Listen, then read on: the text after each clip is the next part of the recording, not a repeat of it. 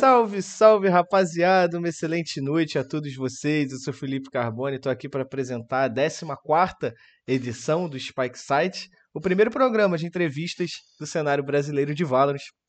E como vocês já sabem, estamos ao vivo na Twitch da Gamers Club e também no YouTube da Gamers Club. E mais para frente a gente vai estar tá aí nas principais plataformas de podcast. Quem está acompanhando a gente ao vivo já sabe quem é a convidada aqui do meu lado, mas como sempre, vou apresentar de acordo com Caco Melo, responsável por essa as obras de arte que ele costuma fazer geralmente. E a nossa convidada sempre buscou seu sonho, mas nunca deixou de ter os pés no chão para conquistá-lo. Isso porque, desde que começou a sonhar nas strings, não abriu mão dos estudos e soube conciliar os dois. Batalhou no CSGO para trazer visibilidade para o cenário feminino até o último momento em que lá esteve migrou para o Valorant, em busca de oportunidade, e assim como no começo da carreira, deu um passo de cada vez para chegar ao topo.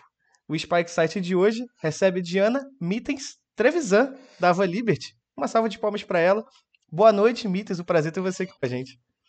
Salve, obrigada. Nossa, até emocionei aqui. Caco, Caco tem esse poder, geralmente. Uh, é um prazer, primeiramente, prazer estar aqui. Obrigada pelo convite. E é isso. Um prazer, um prazer. Além de meetings, claro, Caco, o dono do, dos textos que costumam arrancar lágrimas aí dos nossos convidados. Boa noite, Caquinho. Boa noite, Carbone. Boa noite, Pumba. Boa noite especial para Mites. É um prazer estar recebendo ela aqui. Eu tenho certeza que hoje vai ser mais um papo legal para ela contar um pouco da história dela aqui pra gente. Tenho certeza, tenho certeza. E além do, do nosso querido Caco, tá aqui comigo me acompanhando nessa missão de hoje também, nosso Gabriel Pumbazemelo. Boa noite, Gabriel. Como é que você tá?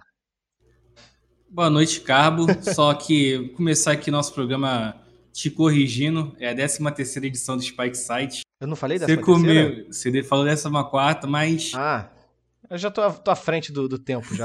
Aqui era Araruama, o fuso horário é outro. Boa noite ao Caco e também, né, uma boa noite muito especial a Mites, né, uma jogadora que eu acompanho lá desde o Counter-Strike. É um prazer imenso, né, não só meu, mas do Valorant Zone, poder separar umas horinhas aí para a gente contar um pouco da brilhante história que já, já percorreu no esporte eletrônico. Tenha uma boa noite, Mites. Obrigada, boa noite. É isso, é isso. Então vamos lá, Mites. Deixa eu assumir o, o comando aqui para começar perguntando para você é, eu digo que, como toda história, sempre tem um começo. E de onde veio seu interesse por jogos? Você que está desde muito tempo nessa, nessa caminhada aí, começou desde que idade? Nossa, eu comecei, acho que quando eu tinha 14 anos, que eu comecei a realmente jogar no computador. Uh, eu já, já tinha jogado Counter-Strike 1.6 na época com meu irmão, joguei um pouco do Source também. Mas nossa, era muito pequena, então nem lembrava, nem sabia jogar direito também, era só for fun, assim. Fui numa lan house uma vez, foi muito divertido, a galera toda jogando, assim, aqueles computadores de, de tubão, assim. Um, aí. Mas aos 14 anos, quando eu tinha 14 anos, eu realmente comecei a jogar num computador. Na época eu tinha um notebook, eu dividia com meu irmão, tipo, era muito horrível assim, mas era o que tinha. E na época eu joguei, comecei a jogar League of Legends. Que eu comecei a jogar e, tipo, era o jogo que meu irmão jogava. E ele era muito, tipo, viciadão, assim, ele adorava. Então, tipo, ele meio que me fez uh, começar a me apaixonar pelos jogos também. Aí eu joguei, tipo, uns seis meses, acho que foi uns seis meses, um ano de League of Legends, assim, eu era. Nossa, eu era muito ruim na época. E Aí depois eu tinha uns amigos no colégio que jogavam LOL também e jogavam CS, e daí eu falei, ah, vou jogar CS. Aí comecei a jogar CS com a galera e né, né, o CSGO e aí eu comecei a pegar muito gosto pelo jogo. E eu jogava mais pra jogar com os meus amigos, mas meu irmão sempre curtiu muito stream e tudo mais, e ele falou, tipo, me deu a ideia, por que tu não começa a fazer stream? E na época eu era bem nova, eu também, tipo, não, não tinha muita ideia assim, mas eu falei, nossa, comecei a assistir stream e falei, nossa, muito da hora, acho que eu vou, vou começar também, sabe? Aí eu lembro que na época eu comecei a fazer stream, comecei a fazer. Nossa, eu fazia tipo 12 horas de live, 16 horas de live, nossa, nossa é, era muito assim. E eu comecei a ter um público muito legal, e na época eu lembro, eu nunca esqueci, eu era a K2 no CS. E foi dali, foi tipo nesse momento que eu era K2 que eu comecei a fazer stream. E dali foi só, eu fui só subindo, tipo, subi, peguei Supremo, peguei Global, conheci muita gente que jogava também na época. Uh, comecei a jogar com uma galera também, tipo, outros amigos e tudo mais, que eram, tipo, patentes mais altas. Comecei a aprender muito o jogo. E dali só foi 2014, 2015 e 2016 eu mais streamava. Aí em 2016 eu fui chamada para o meu time, primeiro time uh, competitivo por causa das strings, né? Eu jogava e tudo mais, eu conheci uma galera. Aí, tipo, as meninas chegaram na minha live e falaram: Nossa, joga muito bem e tudo mais. E me chamaram para um time, né? Foi a MK3, meu primeiro time. Aí eu falei, ah, por que não? Vou tentar, né? Aí eu tentei, eu comecei, eu, eu vi que eu tava melhorando bastante, assim, no jogo, que eu tava com um pouco mais noção, tinha mais mira, tudo mais, tinha pego a manha. Um, e daí eu falei, ah, vou tentar. E daí eu comecei no meu primeiro time competitivo ali, sabe? Aí. É, e depois eu fui jogar meu primeiro campeonato presencial. Na época eu, eu saí da MK13 e fui pra Brave, né? Aí eu fui jogar meu primeiro campeonato presencial, era o time, inclusive com a AMD, que ela inclusive postou esses dias no Twitter uma foto nossa de muito É, eu vi essa atrás. foto, eu vi. É. Nossa, relíquia, assim. Aí a gente foi jogar o primeiro campeonato presencial. Se eu não me engano, foi o primeiro campeonato presencial de CSGO feminino no Brasil. Se eu não me engano, não tenho essa certeza, mas se não me engano foi. Que foi a G3X, a G3X Cup, lá na Max 5. Aí fiquei em terceiro lugar, nem imaginava, nunca imaginava, assim, tipo, a gente ganhou na época, se não me engano, era do time da Sentininha, da, da Gabs e tudo mais. A gente ganhou dela de 16 a 14. Nunca vou esquecer aquele jogo na Mirage. É, marcou na minha vida, assim. E a gente ganhou, tipo, e aquilo foi muito. Pra mim foi uma revelação, assim. Tipo, nossa, eu, eu tô fazendo bem, eu tô indo bem. Tipo, é um, é um jogo que eu gosto muito. E isso aqui pode se tornar algo grande, sabe? Aí aconteceu a G3X Cup, daí, na época eu né, mudei de time, mudei de novo, a gente formou um outro time.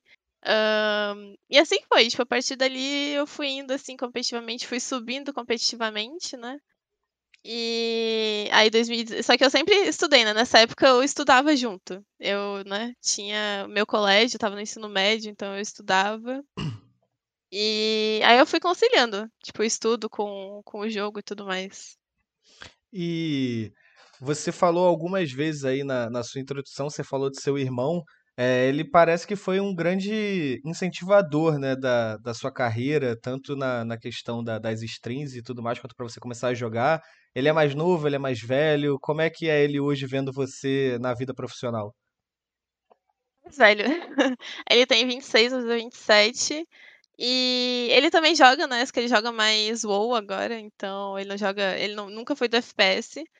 E, bah, ele me incentiva muito. Tipo, ele é, tipo, acho que um dos meus primeiros incentivadores, assim, que ele, eu acho que ele tem muito orgulho de mim e do que, que eu tô alcançando, o que, que eu tô fazendo, e de realmente escolher esse caminho, tipo, dos jogos eletrônicos, que é um caminho que, querendo ou não, não é muito difícil. Tu sai um pouco daquele tradicional, sabe? Uhum. Então, mas ele me incentiva muito, tipo, é, a gente tá sempre junto conversando sobre e tudo mais. Que bom. E, o, e os seus pais, Mitas? A gente teve, já teve convidados aqui, né? Que falaram que tiveram que provar, né, para os pais que esse caminho era viável, outros receberam apoio dos pais desde cedo. Como é que foi isso para você? E se o fato do seu irmão também gostar ajudou, né, é, a, a, a, passar por essa barreira dos pais? Então, os meus pais, na época, logo que eu comecei a jogar, tipo, eles, eles eram um pouquinho assim como é que eu explicar? Eles não gostavam muito, tipo, por ver meu irmão, tipo, gastando muito, gastando muito tempo com os jogos e tudo mais, então ele, eles sempre foram meio apreensivos. Mas quando eles viram que eu tava fazendo stream, que eu tava gostando, que eu tava me divertindo e tudo mais, que, tipo, tava. De, algum, de uma certa forma, tava rendendo frutos também. Eles. Acho que eles começaram a entender um pouco melhor, sabe? E eu, eu falava, tipo, mais com eles sobre tudo, então eu acho que eles começaram a entender melhor. Uh, meu pai sempre apoiou, tipo, ele sempre apoiou, tipo, ele. Obviamente, ele falava, ah, estudar é importante e tudo mais, mantém o estudo e tudo mais. Acho que é preocupação de, de todo o país. Uhum. E, então, meu pai, ele sempre falou, ah, mantém estudo, uh, continua se dedicando e tudo mais, mas faz o que tu quer, né? E a minha mãe também, ela, tipo, eu acho que eu nunca. Eu sou. Eu acho que eu sou privilegiada. Acho que eu nunca tive tanto problema, assim, com os meus pais, sabe? Que eu acho que a parte. Uma das partes mais difíceis de ser profissional de um jogo eletrônico é realmente ter esse. Essa. né, esse apoio dos pais, né, que muita gente sofre.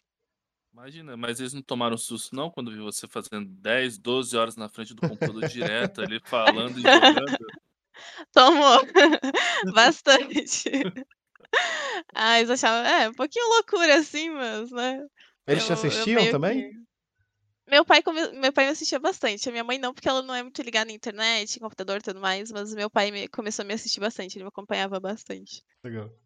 Eh, e Mitens, quando que você meio que decidiu só focar no CSGO? Foi muito mesmo por causa dos seus amigos ou você ainda porque de vez em quando você ainda fazia uma stream ou outra de LoL ali, dava uma brincada, mas quando que você decidiu falar: "Pô, agora é só o CS mesmo, é o que eu quero"? Eu acho que foi quando eu entrei no meu primeiro time competitivo realmente, que eu vi que eu estava indo bem e daí eu falei: "Ah, não não quero mais LoL, achei meu jogo, é é CSGO e é isso", sabe. Eu acho que foi nesse momento que eu eu fazia bastante stream de CSGO também e eu acho que eu e daí eu comecei eu fazia também de LoL, né, eu fazia de vez em quando tudo mais, mas acho que foi no momento do competitivo ali que eu falei: "Nossa, gostei", sabe, tá bacana.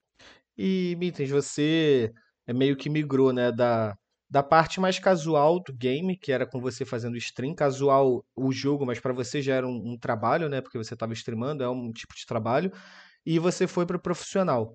Eh, o que que você sentiu de de diferença, assim, logo de cara, claro, com exceção de uma rotina de treinamento e tudo mais, mas o que que foi que te causou mais mudança, assim, que você falou: "Cara, isso é muito diferente do que eu tô acostumado"?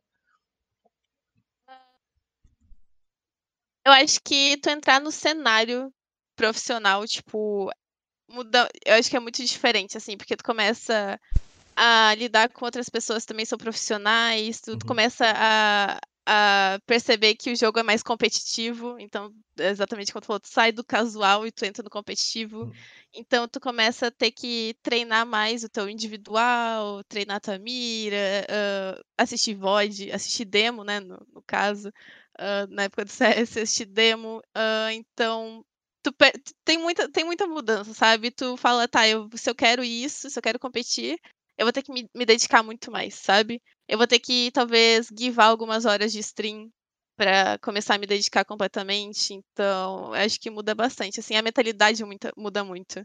E eu sempre fui uma pessoa muito competitiva, então eu sempre tive uma mentalidade, tipo: "Ah, vou fazer, vou fazer da melhor forma eu vou ser a melhor", digamos assim. Eu sempre tive essa mentalidade de de competir, sabe, de quero ser o melhor time, de sabe, de ter essa ambição. Então, pra mim acho que até foi de boa essa parte, sabe, mas mas muda muito, muda muito, é é bem drástica, assim, a mudança. Ô ô Mitens, o Mixwell, né, recentemente ele participou de um de um podcast também que ele falou sobre a importância, né, dos jogadores, eh, tratarem das próprias marcas, né, eh, com stream ou outros tipos de ati ativações. Você é uma jogadora que que fez o caminho meio que inverso, né, foi da stream para o para o CS, que já tinha uma uma uma base de fãs, né. O o quanto foi pra você, eh, difícil ou não, pra tentar conciliar essa rotina e e não deixar o teus fãs, né, fugirem de você, assim, a tua base não sumir? Então, esse acho pra mim esse é é bem difícil, pra mim foi a parte mais difícil e eu eu eu ouso dizer que é até hoje, porque eu lembro que quando eu comecei a competir, eu comecei a como eu falei, eu comecei a givar muito stream, então eu diminui muito rotina, às vezes eu não fazia pra ficar treinando, às vezes eu tinha que adaptar meus horários, tinha que tinha estudo também, então eu tinha 3 coisas. Hã, inclusive na época, né, num dos times que eu estava, que era um dos times ali no meio de 2016, 2017, eu eu eu dormia 4 horas por dia, tipo eu tinha e a gente treinava de meio que de madrugada, a gente treinava tipo entre 10h e 2h. E eu lembro que eu ia dormir 4h, porque eu não conseguia, tipo, deitar e dormir, sabe, eu tinha Desligar, que né. acordar é, exatamente, eu tinha que acordar tipo 7h, porque eu tinha aula, sabe. Então eu dormia 3 horas de man de madrugada e eu dormia mais 1, 2 horas de tarde, sabe. E e ainda pra consi exatamente pra conseguir conciliar estudo, hã, aqui, ensino médio, jogo e na stream e jogo, então Vida social nem tinha, né. Não tinha. Tinha, tinha dias que me chamava pra sair pra, pra festa de aniversário, não podia porque eu tava jogando, então é bem complicado, assim. Mas essa parte da, da, né, de, da fanbase e tal, de, tipo, de, né, de parar de fazer tanta stream, tipo, foi um negócio que me pegou bastante, assim, porque eu, eu tinha muita dificuldade de realmente separar os horários e não guivar, sabe? E até com estudo também ficou bem difícil, assim. É, omitem, só por curiosidade, duas perguntas. Uma é sobre seu nick, né? Que eu dei a pesquisada. No início você não usava Mittens, né? Você usava MI10S. É, Sim. por que, que você fez essa troca? Caco é se seu nome é por causa coisas. da. É por causa da princesa. Como assim, da princesa? A princesa Diana, é. Ah, então. ahn, no- bem no começo eu usava Diana, né? Eu usava meu nome. Que hoje, se a- as pessoas, as pessoas me conhecem por Mittens e né, quem não sabe meu nome acha, meu Deus, como assim Diana, sabe? Aí. Muito estranho. Aí na época eu usava Diana e daí eu falei, ah, tem que ter um nick, sabe? Aí eu cheguei e fiquei pensando em nick, eu não, não, não conseguia pensar no nick, não tinha criatividade de criar alguma coisa, sabe? Aí eu, eu lembro que tinha uma gincana na escola, aí né, fui na gincana e tudo mais e tinha que se vestir de gato. E daí eu me vesti da Mittens, é, a amiguinha, a amiga do Bolt Supercão no filme, sabe? E, é. E daí eu falei, ah, vai ser esse. Achei, sabe? Daí ficou Mittens. Na época eu fiz essa brincadeira do 10, né? Porque, tipo, né, Mittens, eu usava 10S. E daí todo Ah. mundo. Só que todo mundo chamava de mi, mitos, de milos, de não sei o quê. Mano, era, era, era horrível. O pessoal não sacou, né? O, o QI aí. Aí toda vez. Aí eu lembro que eu fazia stream, eu ia gankar alguém. Ah, mitos, obrigada pelo gank. Eu ficava, não, é mitos. Aí foi bem difícil, assim. Daí eu resolvi trocar. Daí eu deixei, não, vai ser meetings escrito mesmo, que senão fica difícil. E, Mites, deixa eu perguntar pra você. A- Eu falei brincando aquela hora da questão da, da vida social, né? Mas você era muito jovem, né? E você já tinha uma, uma rotina quase de uma pessoa adulta, que é simplesmente trabalhar grande parte do dia, estudar pra quem tem algum objetivo e tudo mais. Como é que foi pra você conciliar isso? Você em algum momento, é, não que tenha pensado em desistir, mas você se cobrava de não dar tanto quanto você podia, ou nas streams, ou na, no, no ensino médio, ou na equipe? Como é que foi conciliar três coisas diferentes? Sim, foi doideira. É muito difícil. Não recomendo. Tipo, eu lembro que no, na- no colégio eu ia bem. Tipo assim, eu- graças a Deus eu ia bem naturalmente. Eu não tinha tanta dificuldade pra aprender, pra fazer prova e tudo mais. Eu ia bem. Mas na hora de entrar na faculdade depois eu senti que eu deixei um pouco a desejar no ensino médio, sabe? Tu sente, pô, é, Qual deu faculdade um você pouco fez? errado. Eu. A faculdade, a universidade mesmo ou o curso? Não, curso, curso. O curso? Eu entrei pra administração. Aí. Mas aí eu, eu, eu sei que eu deixei um pouco a desejar, sabe? No estudo. No jogo, teve uma época que realmente, tipo, tava difícil por causa dos treinos e tudo mais. E então foi uma época bem pegada. E eu, inclusive, depois saí do time porque tava muito difícil. E as streams, eu acho que. Eu sempre. É que stream é mais, é mais descontraído, sabe? É Era trabalho, é de trabalho. lazer, né? É, exatamente. Era hora de lazer, de jogar o jogo, de me divertir. Então, acho que nesse quesito, assim, foi bem de boa. Acontece. É, omitem. Eu queria saber como é que foi para explicar para seus pais uma ida para São Paulo para jogar um campeonato, né, de CS ali. Você que tinha, acho que 16, 17 anos, né, na época, para lidar, explicar, não, só vou ficar um tempo lá, vai é, ter que lidar com a escola, essas coisas. Então, tipo, foi. Não foi tão difícil porque minha mãe e meu irmão foram junto. Virou Então. É, foi a primeira vez que eu tinha, que eu tinha ido- viajar de avião. Minha mãe foi junto, meu irmão foi junto. Eles foram por conta própria mesmo. E. Ah, mas assim, foi, foi, tipo, foi difícil explicar, tipo, ah, vou ter que ir pra São Paulo. Aí tá, vai pra São Paulo por quê? Ah, vou pra São Paulo jogar um campeonato. Tá, beleza, mas onde é que é? Como é que vai ser? Tipo, tem que explicar muita coisa, sabe? E aí a gente resolveu que seria melhor eu não ir sozinha, até porque eu nunca tinha ido viajar sozinha. Tipo, nunca tinha nem saído do estado quase direito, então foi. Eles foram, eles decidiram ir junto e acho que foi. Porque eles foram junto, foi bem tranquilo, sabe? Aí, a partir desse campeonato, eu meio que cria a independência, sabe? Daí eu falei, não, agora dá pra ir sozinha. Daí nos próximos eu comecei sozinha. Mas nesse primeiro, especificamente, foi, eles foram juntos só pra né, ajudar e tudo mais. É, Mitten, você, você sentiu que talvez esse campeonato tenha servido como uma virada de chave para eles, para eles sentir é, como que você estava realmente avançada no game, que era uma coisa realmente profissional? Eu acho que esse primeiro campeonato ainda não. Eu acho que os próximos campeonatos lá em torno de 2018 por aí, eu acho que que realmente foi uh, a virada da chave, sabe? Mas esses primeiros, eu acho que eles ainda tinham na cabeça que ah, tá se divertindo, é diversão, sabe? Porque na época a gente não tinha salário ainda, então o cenário feminino era, era bem desvalorizado na época, ainda não tinha, não tinha organizações investindo muito, não tinha salário, não tinha infraestrutura. Então na época ainda era, ah, tá jogando para se divertir, sabe? Apesar de, de dentro de mim eu, eu falar, não, eu, eu vou competir, eu vou dar vida, e é isso. E, mas por fora, ao mesmo tempo, é. Naquele momento, para eles era só diversão, sabe? Uhum. Então a virada de chave meio que aconteceu depois. é. O Mitens, eu acho que uma virada de chave para você foi aquele ano 2017, né? Que você começou o ano ali na Sem Chorar, foi uma passagem rápida, e depois que aí você recebeu o convite da T1 para iniciar um projeto ali, mas você entrou como coach. É por que, que você tomou essa decisão de aceitar um papel de coach, sendo que tipo assim, você já estava indo bem como jogadora? Então, isso é engraçado, inclusive acho que ninguém sabe direito, mas na época eu entrei, porque eu realmente estava como coach, né, mas eu entrei como jogadora em 2017. E só que eu decidi virar coach, meio que foi uma decisão própria. Uh, doideira, não sei o que aconteceu na, na minha cabeça ali.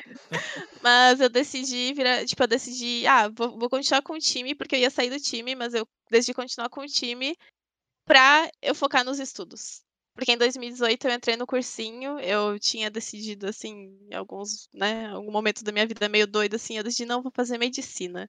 Então eu entrei no cursinho, e daí eu falei, tá, eu queria, e eu ainda queria tentar levar o cursinho pra medicina com o jogo. E daí eu falei, não, não vai dar. Então eu vou ficar de coach, Daí fiquei um momento bem pequeno, assim, fiquei acho que um mês, um mês e meio de coach, e eu vi, não, não vai dar, eu vou ter que realmente focar nos estudos. Aí eu foquei nos estudos em 2018, até a metade do ano, assim. E aí depois, né, tive outro né, momento da minha vida, assim, que deu uma, mais uma doideira ali. Mas nessa época eu entrei como, né, entrei como coach por causa disso, sabe? E, e Mitten, Pode ir, Pumbia, perdão. Não, pode ir, Cabo. Não, eu ia perguntar ainda sobre essa questão do coach, se você sente que, apesar dessa doideira, né, como você mesmo usou aí o termo, é, se isso de alguma forma te auxiliou na sua carreira como jogador, entender o jogo de outra forma, ter uma perspectiva totalmente diferente do que você tem é, quando tá meio que na primeira pessoa ali da tela, né, não olhando o time por trás. Sim, acho que com certeza. Porque ser coach, cara, é muito diferente o jogo. Quando tu olha o jogo de fora, é muito diferente. Tipo, parece outro, outra coisa, sabe? Então, tipo, uh, eu ter essa perspectiva de fora, pra mim, foi muito. Tipo assim, na época, eu, não, eu obviamente, eu não, não tinha o conhecimento que eu tenho hoje, mas eu sei que na época, para mim, foi bem diferente. Eu tive que. Eu assistia muita demo, então eu tinha que assistir muita demo, eu tinha que assistir muita voz, tinha que assistir o meu time jogando, tinha que dar dica, tinha que ajudar, tinha que ver erro, tinha que tentar ajudar, e, uh, arrumar erro, tinha que dar uma solução, então era bem pegado, assim. E eu acho que sim, me ajudou bastante, tipo, na, na, na construção ali do, de, de, eu como jogadora. Eu acho que foi bem, bem bom, assim. Esse, esse seu retorno, né, depois é, dessa, dessa época do cursinho, assim, teve a ver também com sentir falta a competir ou, ou não? Teve. muita, muita. Nossa, eu, né, eu passei 2018, o primeiro semestre de 2018 estudando. Aí, metade do ano, eu falei, eu não jogava. Eu fiquei seis meses sem jogar. Eu, eu tinha o computador, mas eu não jogava. E pra mim isso foi muito louco. Eu, metade do ano, eu falei: não aguento mais estudar, não aguento mais, eu preciso jogar, eu preciso voltar. E daí eu voltei a jogar, jogava só no final de semana, né, pra não deixar os estudos assim de vez, né, jogava só no final de semana. E aí eu meio que fui final de semana, ele falou: "Ah, sexta também. Ah, quinta. Ah, segunda", tá ligado? Aí foi indo. Aí eu voltei a jogar completamente, eu obviamente eu eu fiz os vestibulares daquele ano e tudo mais, inclusive passei na faculdade que eu que eu queria, né.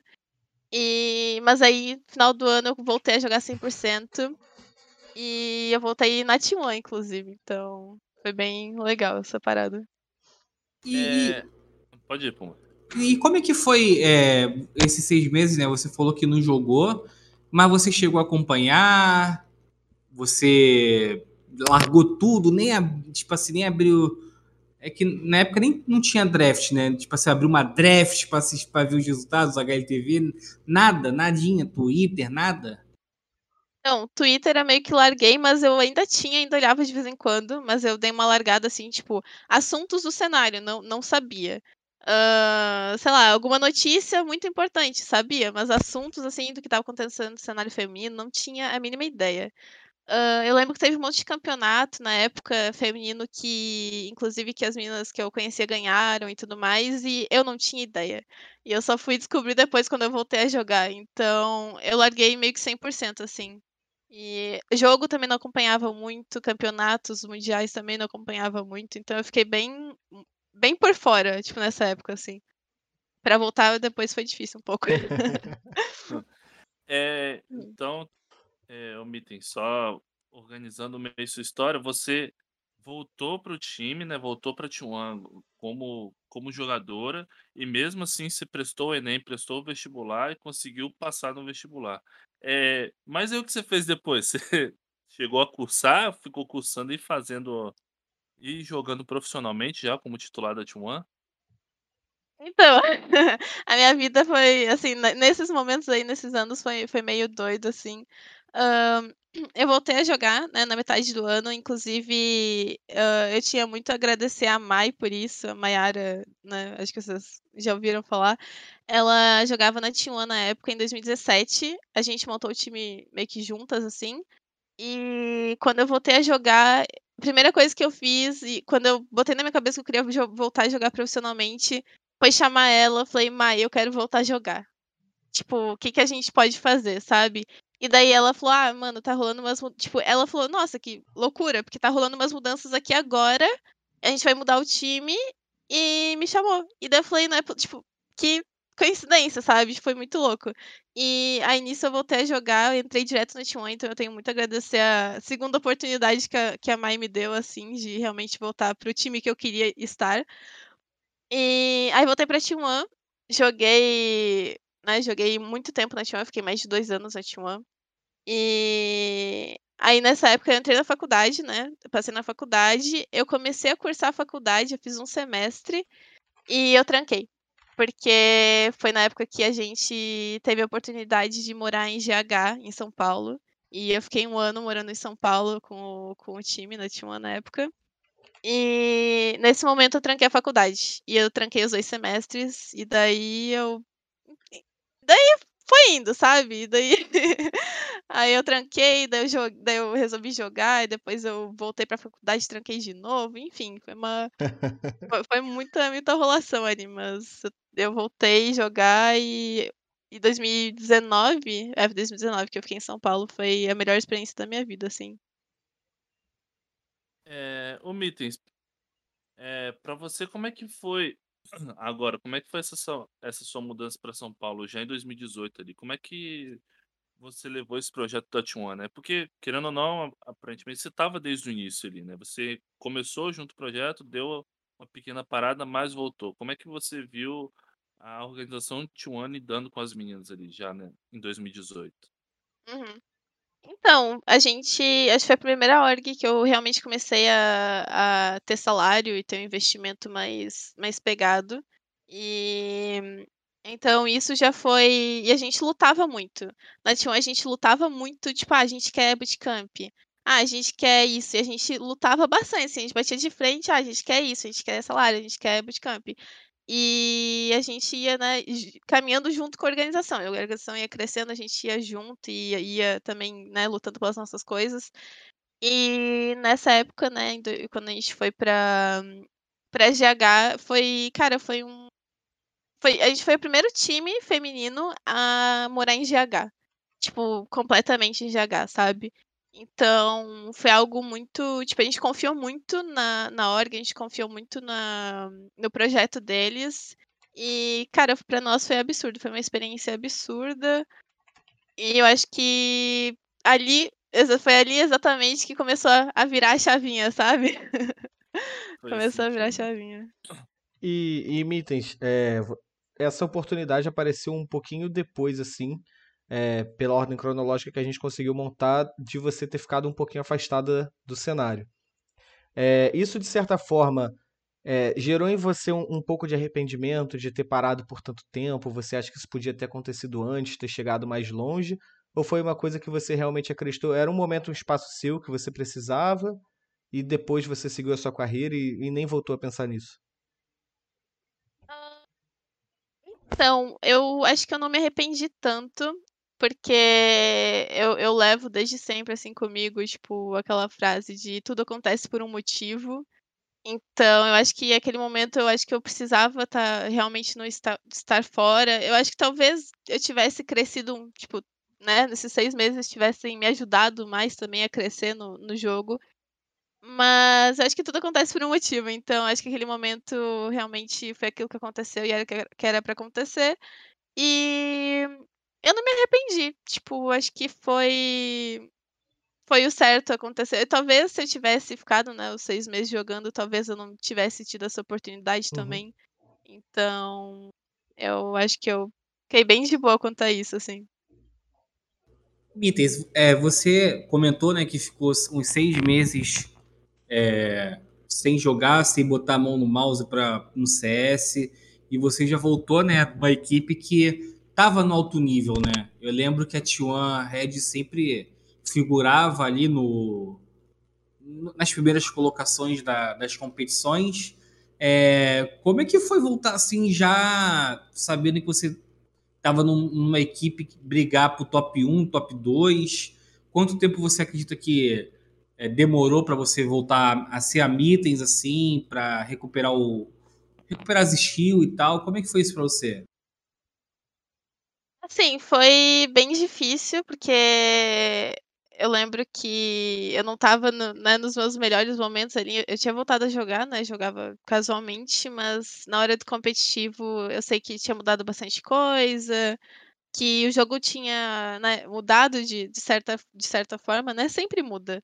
Um, e eu lembro que, obviamente, não estava com a mira em dia tão, tão daquele jeito, né? Mas eu acho que foi, assim, acho que foi até suave, tipo. Eu não sei explicar assim, mas tipo, eu, eu comecei a dar muito, sabe? Tipo, dar muita vida. Tipo, eu dava muita vida. Eu, eu comecei a comer, tipo, comer muito mais VOD, assistir muito mais VOD e jogar muito mais. Então, eu acho que eu consegui, digamos assim, recuperar esse tempo perdido, sabe? Eu foquei e... bastante em recuperar isso.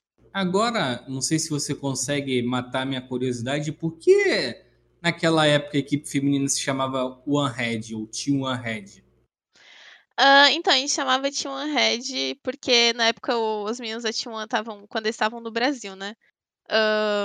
Eles, aí tinha a Team One, né, feminina, masculina, e a Team One Red, meio que pra separar isso, porque campeonatos não podiam ter dois times com a mesma, mesma tag, mesmo nome, né, no caso. Mas depois, quando eles foram para fora, que acho que foi em 2019 também, eles foram para fora, uh, aí a gente passou a usar só Team One. Mas já tinha tanto pego aquele Team One Red, a gente usava o iconezinho vermelho também, então a gente já tinha pego tanto que era Team One, era Team One Red, mesmo que a gente só usasse Team One, era Team One Red. Mas foi por isso mesmo, pra dar essa separada, sabe, no, nos dois times. É, ô Mites, eu queria comentar um pouco do, do cenário feminino naquela época apesar de todo o investimento, né, que a T1 estava colocando, a gente não via tantas competições, né? O que tinha de regular era a liga mensal, né, da, da GC e algum ou outro torneio ali, uma BGS, uma, né? É, a BGS. uma XLG, alguma coisa assim. É, como é que você viu o cenário é, lidando com, com o cenário feminino se desenvolvendo e não acompanhando junto? Então, acho que isso é um assunto bem. Acho que é bem complicado, assim, porque tava muito, tipo, o cenário feminino. Eu, eu fui crescendo com o cenário feminino de CS, querendo ou não. Tipo, a gente teve um campeonato lá, lá no começo, aí depois tiveram mais alguns, mas começaram a aparecer mais, acho que em torno de 2019, 2020, e muito por causa da Gamers Club, né? Com a entrada da Gamers Club, acho que foi o momento que mais começou a ter campeonato, assim. E, e lá no come... e, né, com esses campeonatos que começaram a ter, tipo, a gente ainda via muita diferença do cenário masculino, né? A gente, do cenário misto, no caso, a gente via muita diferença. Então, a gente, inclusive no, no CS, o que a gente fazia muito era, tipo, a comunidade mesmo se juntar para fazer um campeonato, sabe? Antes da GC, acho que a galera se juntava muito para organizar campeonatos femininos, um, fazia. Como é que fala? Arrecadava dinheiro para montar um campeonato. Então era muito assim, todo mundo junto e, e, e mão na massa, sabe? para fazer acontecer. E daí com a GC, obviamente, vieram mais campeonatos, começou a crescer. E, mas, era, mas ainda assim era muito discrepante, sabe? Essa diferença de campeonatos. Mas eu acredito, eu, eu acredito que hoje, né, seja muito melhor. Eu vou te falar que eu não, não tô muito por dentro do cenário do CS ainda. mas acredito que hoje esteja muito melhor, né, em questão de campeonatos, que seja mais, acho que, parelho, né? Digamos assim. As, as meninas também, né? Acho que tá muito mais parelho hoje. E Mittens, ainda você falou sobre justamente sobre a importância da, da GC e tudo mais. É, você foi campeã né, da, da GC é, de agosto, Caco, se eu não tô, não tô errado aqui, e finalista da BGS, né? É, como é que foi essa fase da sua carreira que você. É, não sei se você considera esse o ponto alto da sua carreira no CS, como é que foi chegar lá, a escalada do time. Conta, conta esse processo de, de vitória e de aprendizado para você. Então, tipo, a T1 foi um time que, que eu mais aprendi. Foi um time que a gente trouxe desde a base, que a base era, era eu e mais duas meninas, a gente trouxe desde a base e a gente ficou dois anos com a mesma base. E eu acho que a base do time é muito fundamental, porque tu acaba aqueles erros bobos, sabe, de, de comunicação, de não uhum. valorizar, aqueles erros bobos, assim, que tu pega, que tu vê muito num time recém-formado, a gente não tinha. Então a gente já estava muito, muito bem, bem organizado nessa questão, sabe? Então a gente trouxe o, a base, o time, e foi essa base que a gente mais conseguiu desenvolver o jogo e a gente conseguiu se desenvolver. E eu, e eu trago isso muito pro meu jogo de hoje, mesmo no Valorant. Todos os aprendizados que eu tive ali eu trago muito para mim, para mim hoje, porque vou dar um exemplo até inclusive de hoje. Hoje a gente tem uma equipe, uma staff incrível, né? A gente tem uma staff, a gente tem coach, a gente tem analista, a gente tem uma staff absurda. Naquela época a gente não tinha tanta tanto essa parte de staff. Na época a gente não tinha um coach. Então, no início né, da T1 a gente não tinha um coach. Então, uh, basicamente a gente, nós jogadoras, fazíamos esse trabalho de coach, entendeu? Então é algo que a gente olhava, a gente assistia os nossos jogos, a gente que tinha que analisar os nossos jogos e né, arrumar os nossos erros. Então eu trago muito, tipo, hoje pro meu jogo eu trago muito esse aprendizado de eu tive que ser coach, eu tive que ser analista, então eu trago muito, tipo, me deu muito valor isso, sabe? Tipo, me agregou bastante. Eu trago muito esse ensinamento até hoje no Valorant. É, para mim é, é, essencial, assim. Tudo isso que eu passei. Eu acho que essa é aquela experiência, sabe? Que a uhum. gente tem que trazer.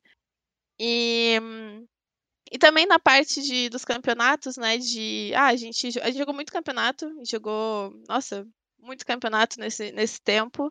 A gente foi finalista da BGS, a gente foi finalista da XLG, a gente foi finalista do da Game XP, a gente jogou duas Game XP, né? A gente foi finalista de uma, de uma delas, acho que das duas, não, não, de uma delas, que na, na outra a gente perdeu pra Optic, se não me engano.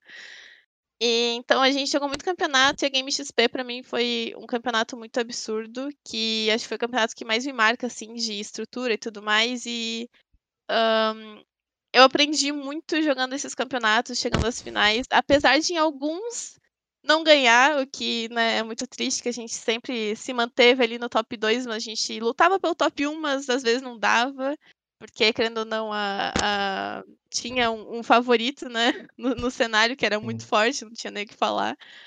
Então, acho que esse eu tive muito ensinamento né, nessa parte e a gente chegava a muitas finais e acho que eu, eu trago muito disso para hoje, sabe? E o, o Mites, né? Você falou que naquela época né, tinha uma equipe até a ser batida, mas vocês sempre chegavam ali na final, top 3 e tal. O que, que você acha que tenha faltado para sua equipe para até para criar uma era, né? No cenário feminino a gente sempre fala de era, hoje tem a Fúria, já teve a Vivo Cage, a PEN, a própria Optic, né? O que, que faltou para vocês assim de criar uma era para T1? Vou te falar que essa pergunta é difícil. uh, eu, eu vou te falar que eu não sei, eu não, não sei responder assim exatamente o que faltou, sabe? Mas porque eu lembro que a gente tinha uma estrutura muito muito bacana, a gente tinha muita, tipo, a gente, todo mundo dava vida, sabe? Uh, como eu falei, a gente não tinha tanto staff como hoje. A gente tinha staff, mas não tanto quanto hoje, sabe? Uh, talvez isso tenha nos prejudicado um pouco. Um, eu falar que eu não, eu não sei, assim, te dizer exatamente o que aconteceu, sabe? Eu só sei que não, não chegamos a ser, a ser top 1, assim, a, a ser imbatíveis. Infelizmente.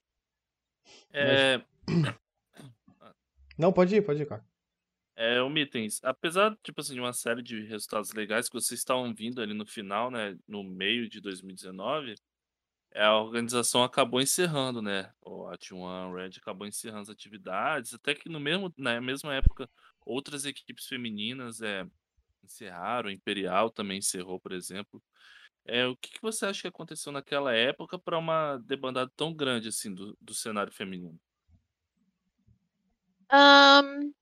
eu não sei dizer ao certo, assim, o que aconteceu, né, porque eu não não consegui analisar muito bem, mas eu acredito que eu acho que foi um pouco de de tipo, a gente, tipo assim, investi a gente queria investimento, tipo, a gente tinha muito investimento e tudo mais, mas, tipo assim, a gente meio que acho que o cenário inteiro, como um todo, não estava crescendo tanto, sabe? Quanto as organizações esperavam. Eu acredito que tenha sido isso, né? Eu não consigo ver da, da, da do ponto de vista da organização. Mas eu acredito que tenha sido isso. Assim, a gente estava caminhando muito, a gente estava caminhando muito bem o cenário, né, como um todo. Mas eu acho que, né, do ponto de vista da organização, das organizações, que foram mais organizações que também dispensaram as lines, mas eu acredito que talvez para eles não tenha caminhado, digamos assim, tão rápido quanto esperam, sabe? Que geralmente a galera espera que, né, nossa, exploda, sabe? Dê tudo certo, mas a gente sabe que não é bem assim. Eu acredito que tenha sido mais essa parte, assim, de. da questão do cenário mesmo. E para você, como é que foi o fim da T1 Red? Já que você estava lá desde o início, né? Você, apesar do, dos seis, sete meses fora ali, como é você é que estava desde o começo. Como é que foi para você? Pô, acabou a equipe, tava tão, acho que você já estava acostumada, né? Foi quase dois anos de projeto ali de T1 Red. Uh, acho que foi bem difícil, porque Uh, querendo ou não, são dois anos, é muito tempo, e a gente estava no meio de um. de um. De assim, uma revolução, entre aspas, que a gente estava em GH, a gente estava morando em São Paulo e tudo mais, então foi algo bem difícil, tipo, de ter que largar tudo, assim, meio que começar do zero, ou partir para outra organização e tudo mais. Um, então, para mim, especialmente, acho que foi bem difícil, assim, que, querendo ou não, eu larguei toda a minha vida aqui, tranquei faculdade e tudo mais, e ter que voltar, assim, foi, foi bem complicado. Um, acho que é isso. foi bem é, difícil. Sobre, sobre esse tempo, né, Mitos, que você citou que foi um pouco complicado a, a debandada, né? Foi ali no finzinho de 2019. E como é que foi o seu começo de 2020 pré-Valorant, né? Antes da, da migração. O que que você fez da sua vida ali para tentar colocar a sua, é, a sua parte competitiva e profissional em ordem, né? Aham. Então, 2019, né, voltei pra pra pra casa, né, voltei para os meus pais, falei: "Então, gente, vou voltei pra casa". Estou de volta. É, tô de volta. Hã, aí 2020 eu falei: "Ah, vou voltar pra faculdade", né. Eh, achei meu falei: "Ah" é que querendo ou não, tu passa 2 anos num time, tu cria uma base do time, aí acaba, né, não dando certo, e tu vai começar do zero e bate aquele desânimo, sabe. Tu fala tipo: "Nossa, começar do zero de novo, a gente tinha uma base tão boa, uma base tão sólida". E então acho que 2020 eu né, eu estava meio desanimada e tudo mais, eu falei: "Ah, vou pra faculdade". Aí eu inclusive ia morar em em Porto Alegre, que hoje eu moro em Novo Hamburgo, aí eu ia morar em Porto Alegre, com o meu irmão e tudo mais, eu lembro que troquei de curso, eu fui fazer biomedicina, então eu fui pra outra área completamente diferente. Aí eu lembro que eu a gente chegou, a gente estava com o apartamento e tudo mais, estava lá de boa, tipo, começando as aulas, primeira semana de aula, covid.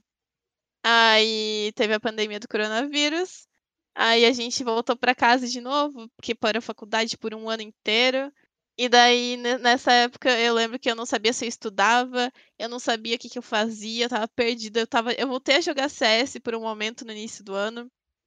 Aí eu falei: "Não", tipo, montei um time com as meninas, inclusive a gente nem tinha tag, não tinha nada, a gente só montou um time, e daí: "Não, não é isso", aí parei de jogar de novo, aí fiquei mais acho que uns 3 meses, assim, sem encostar em jogo nenhum. Tipo, eu na verdade jogava, mas jogava, tipo, aqueles jogos casuais, sabe. Tipo, não jogava competitivo, sabe. Aí eu voltei, e daí acho que no final do ano, acho que em outubro, novembro, por aí, aí eu falei: "Hum, e se eu testar jogar Valorant?". E daí eu inclusive um amigo meu que ficou enchendo meu saco pra eu baixar o jogo, aí eu falei: "Vou baixar o jogo, va vamos ver como é que é". Aí eu fui jogar Valorant, tinha voltado com as streams também, voltei a fazer stream por um período de tempo ali, e fa estava fazendo stream de LOL, tipo, nada a ver, não era CS, era LOL, era nada a ver, e daí baixei o Valorant e falei: "Hum, vou testar o Valorant". Aí eu comecei a jogar, tipo, me dei muito bem, gostei muito do jogo, me apaixonei, assim, acho que primeira semana de jogo eu falei: "Mano, esse jogo é absurdo". Eu chegava e falava para o meu "Vitor, esse jogo é absurdo, é absurdo, você tem que jogar". Aí eu acho que me apaixonei pelo jogo ali e falei: "Ah, é isso, vou jogar Valorant". E no no Valorant, assim, você reencontrou o amor até ou a não só o amor ou a vontade de querer competir, assim, não só ser casual? Sim. Sim. Hã, eu lembro que eu comecei a jogar casualmente, né, comecei a jogar ranked pra ver como é que era e tudo mais o jogo. Não entendia de habilidade, que querendo não todo CS player que chega no Valorant não sabe usar habilidade. Ele puxa a skill, não sabe como usar direito, só quer ir na mira. Então, eu jogava muito, eu jogava muito de Reina, foi meu primeiro agente, assim, que eu joguei joguei bastante, eu virei main Reina. E eu joguei 2 semanas em stream, eu jogava for fun, assim, né. Aí joguei 2 semanas em stream, direto, tipo, todo dia eu jogava, e aí com 2 semanas eu peguei imortal. E daí eu falei: "Ó, peguei imortal, tem ah, tá tem jogo, sabe, eu tô vendo um futuro aqui". E daí que começou, aí eu fui chamada para o meu primeiro time no Valorant, e aí eu estava nessa dúvida: "Será que eu vou para o competitivo de novo? Será que eu não vou? Será que tá bom assim, que se continuo no casual?". E aí foi aí que eu tive que tomar a decisão, né, se eu ia ou não ia, e eu sim, tipo, ali quando naquelas 2 semanas de Valorant que eu joguei, eu senti que eu queria muito voltar a competir. E daí acho que meu amor pelo competitivo voltou e eu falei: "Ah, vou nessa", sabe, eh, tudo acontece por um motivo. Eu vou nessa. E o que que o que que fez o que que você acha, né, que fez você, assim, se encantar pelo Valorant, né, porque FPS por FPS, você tentou o CS no começo de 2020 e não vingou, e aí veio o Valorant. Você acha que foi a questão, eh, de ter um plus ali das habilidades, talvez até a representatividade de você ter agentes, eh, mulheres dentro do jogo, e isso cria um pouco mais de estímulo pra você estar ali junto? O que que você acha que que foi o gatilho pra você se encantar pelo pelo jogo? O gatilho pra mim acho que foi a questão das habilidades, de ter um FPS com habilidades. Hã, e foi a questão de, tipo assim, tu tem habilidades, cada boneco é diferente, E tu tem bonecos com agentes com personalidades muito diferentes. Tu tem agentes mulheres, agentes homens, que no CS não tinha até pouco tempo. Então, tu tem uma variedade absurda do que tu pode fazer. E como eu sempre fui muito do competitivo, muito do, do taticão, eu, fico, eu ficava olhando e ficava, hum, tem muita habilidade que tu pode combater, tem muita habilidade que tu pode, né, criar uma tática e, e né, setar um round. Eu sempre gostei de jogar muito certo. Então, eu sempre. Então, eu gostei muito disso. Foi, tipo, isso que me encantou no Valorant, a questão das habilidades, principalmente. E. Que porque, querendo ou não, era muito diferente do, do CS, né? Era, é absurdamente diferente. Se for parar pra ver. Então. Eu me encantei com isso, de aprender coisa nova. Porque eu, sou, eu sempre fui muito movida a desafio. Então, essa coisa de, nossa, eu vou ter que aprender muito o jogo. Eu vou ter que. É um desafio para mim, sabe? Vou ter que pegar o jogo, vou ter que estudar o jogo, vou ter que assistir as pessoas jogando, vou ter que perguntar para as pessoas como se joga o jogo. Então, para mim, foi um desafio e aquilo me trouxe aquela paixão de volta, assim, de competir, de desafio. Eu vou tentar, vai dar certo, sabe? Uhum. Eu acho que foi isso. Foi o desafio que o Valorant me, me trouxe, assim. Mitens, é, você né, falou que todo o jogador de CS que chega ao Valorant tem um pouco de dificuldade né, em questão de habilidades. Por mais que o jogo, o jogo tenha semelhanças né, em relação à movimentação, mira e tal, tem a questão de habilidades. Como é que foi para você é, a escolha é, de uma de uma, uma classe, né, uma função assim no Valorant? A gente vê você jogando de Breach, jogando de Viper, jogando de Astra. Como é que foi para você escolher assim, o, escolher entre duelista, essas paradas assim? Como é que foi? Uh, então, quando eu comecei a jogar, eu jogava de reina, né? Aí, inclusive, no primeiro time que eu joguei, eu era mono-reina. Então, eu só jogava de reina. E aí eu falei, não, vou ter que aprender outro boneco. E daí eu comecei a aprender Raze. E Raze na minha visão, assim, é um dos bonecos mais difíceis mecanicamente do jogo, porque tu tem que ter mecânica, tem que saber usar as skills, né, no, na hora certa, no time certo, no lugar certo. E aí eu comecei a jogar de Raze, eu virei meio que mono Raze ali por um certo período de tempo. Eu tava jogando muito bem de Raze. Aí, só que na, daí, na época eu era duelista do time, né? E só que aconteceu algumas mudanças e tudo mais, a gente foi uh, rever essa parte de funções e começou a ter o, o meta de ter um duelista só. Então, a gente ficou, tá, e aí a gente vai fazer meta com duelista? Meta, tipo, meta com duelista, a gente vai ter que. Alguém vai ter que mudar de função, sabe? Então, e quando saiu a Astra também, eu falei, não. Beleza, eu vou guivar meu duelista, vou fazer a Astra, vou aprender esse, esse agente. E eu comecei a aprender a Astra e a partir daí eu, eu virei main Astra. Só que desde sempre, tipo, pro meu time, desde sempre, eu sempre fui muito aberta, sabe? Eu sempre falei, tipo, ah, eu faço o que eu precisar, eu, tipo, se o meu time precisar de sentinela, eu faço, meu time precisar de smoke, eu faço, meu time precisar de duelista, eu faço. Então eu sempre fui muito, tipo, aquele flex do time, sabe? O que se adapta, o que não tem. Eu também nunca tive muito problema em me adaptar, sabe? Tipo, ah, de dificuldade, muita dificuldade de aprender um agente novo, que para mim foi muito bom, sabe? Então eu meio que tinha essa função flex. E daí dessa função flex eu acabei virando controladora. Então agora eu sou controladora. Mas, por exemplo, eu sou controladora aquela menastra, sabe? Então, se tiver um homem, talvez eu já não jogue de, de controladora, sabe? Então, eu basicamente faço o que o meu time precisar e, tipo, não, não tenho meio que esse problema, assim, de de ah, só jogo com um boneco, por exemplo, que eu acho que no Valorant eu acho que é é muito complicado, assim, tu ter um, um, um, main, um main agente e só jogar com aquele no competitivo, né? Claro. No casual, no, na ranked tudo bem, no competitivo é mais complicado, né? Então. Mas eu sempre fui muito flex. Então eu, eu tô gostando, inclusive eu tô gostando muito de jogar de iniciador, o que é algo que eu não, não acreditava que eu gostaria, sabe? Uh, só não mexi muito no Sentinela. O Sentinela eu deixo ali. Ah, aproveita, que, aproveita que o próximo aí já tá chamando atenção, né? O Wright falou que vai vir um boneco aí um pouco diferente. Melhor é. possível. Uhum, acho que vai vir um Sentinela. acho que vai ser, talvez. É, ô Mitens, é, como que foi que você formou ali a base que virou Javan, né? com, com as meninas, né? Com a Leti, com a. e com a Blue, né? Que a Blue agora já saiu do time. Mas como é que vocês formaram essa base ali no Valorant? Aham. Então, hoje hoje o nosso time, a base desde o começo é eu, a Sayuri e a Leti, né, que a gente se manteve desde o começo lá. E na época eu fui chamada para o time, né, fui a o time era Bia e Blue, a gente estava e elas me chamaram como terceira, então a gente ia montar o time. Hã, a gente escolheu a Leti pela pra ela ser duelista e tudo mais, jogava muito bem de Jett, jogava muito bem de Operator, então a gente chamou a Leti.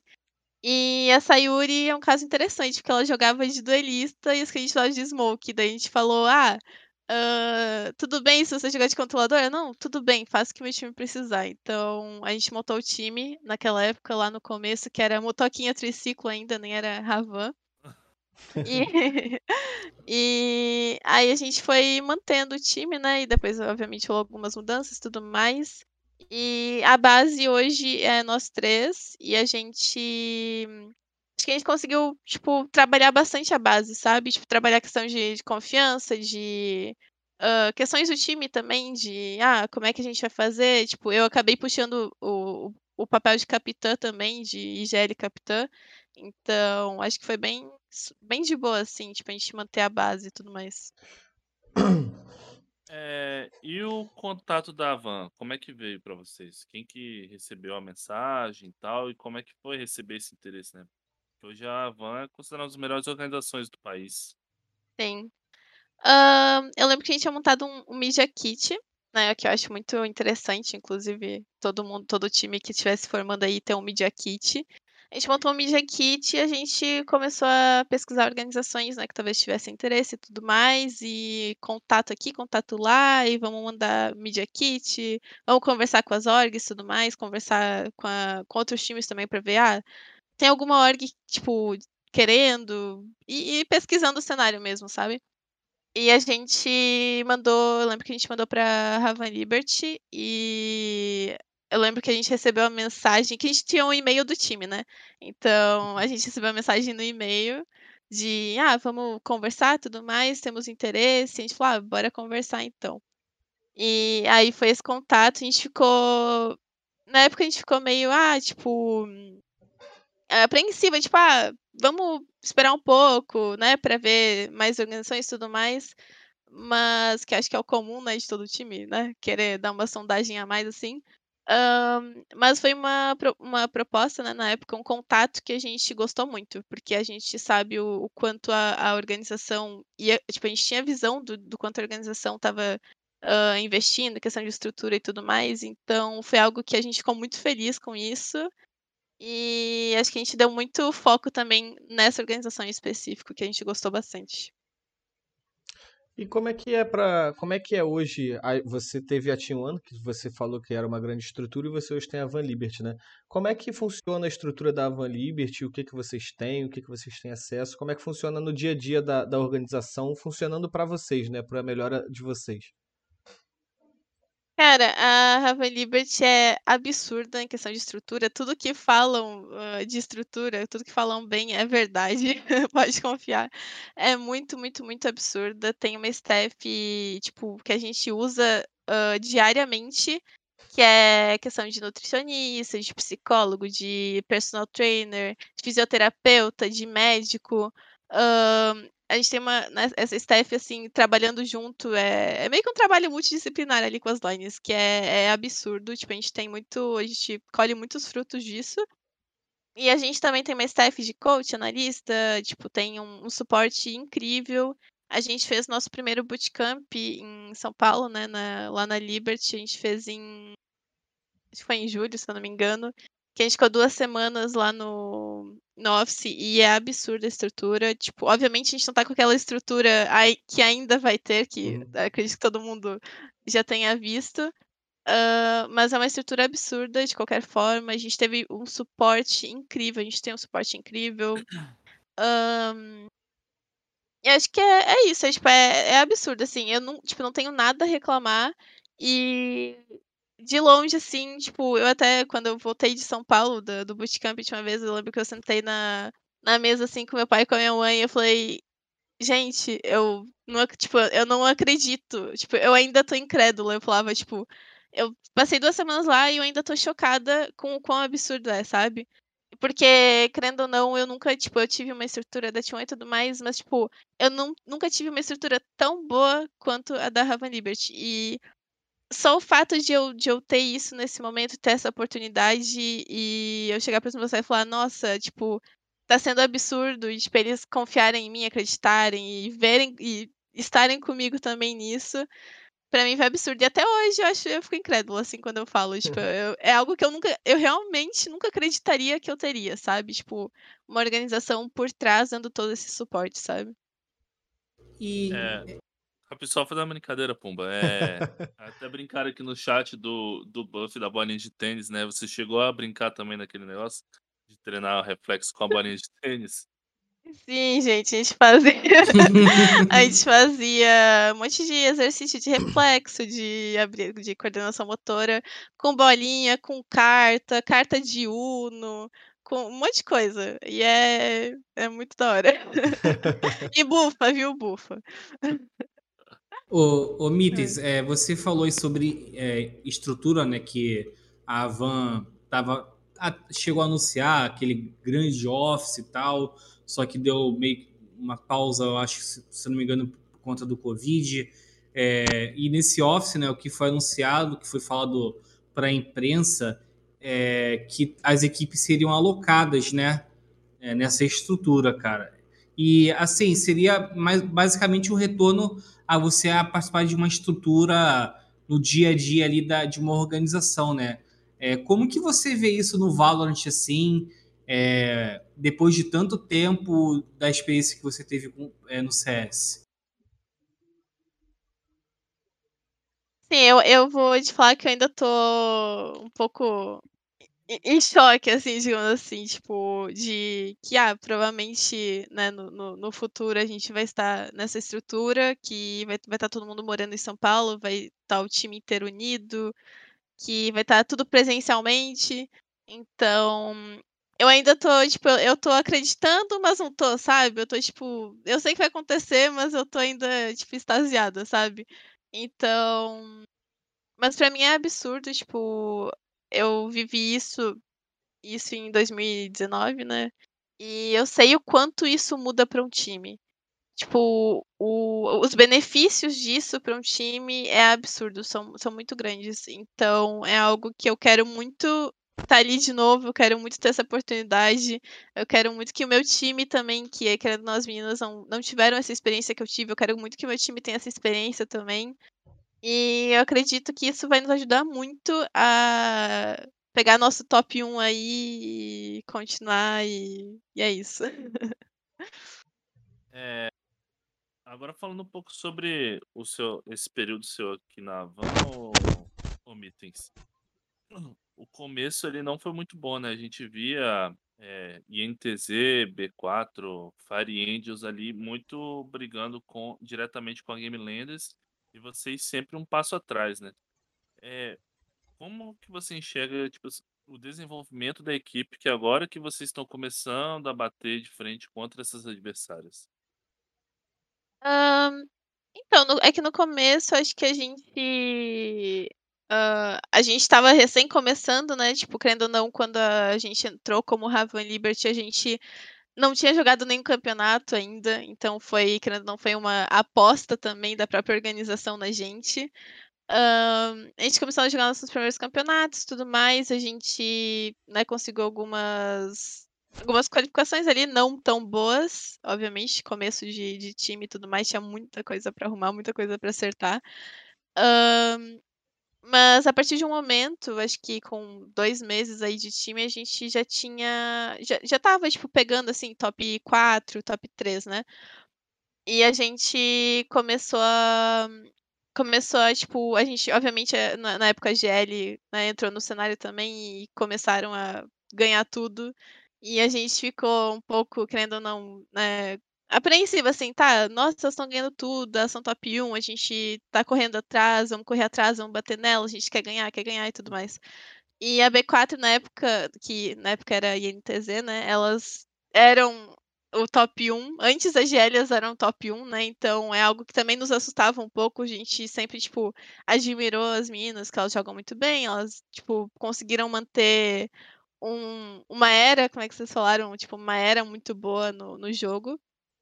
E quando a GL entrou, começaram a pegar o top 1 também. E a gente sempre, tipo, a gente começou a evoluir, evoluir, evoluir, e a gente começou a bater de frente.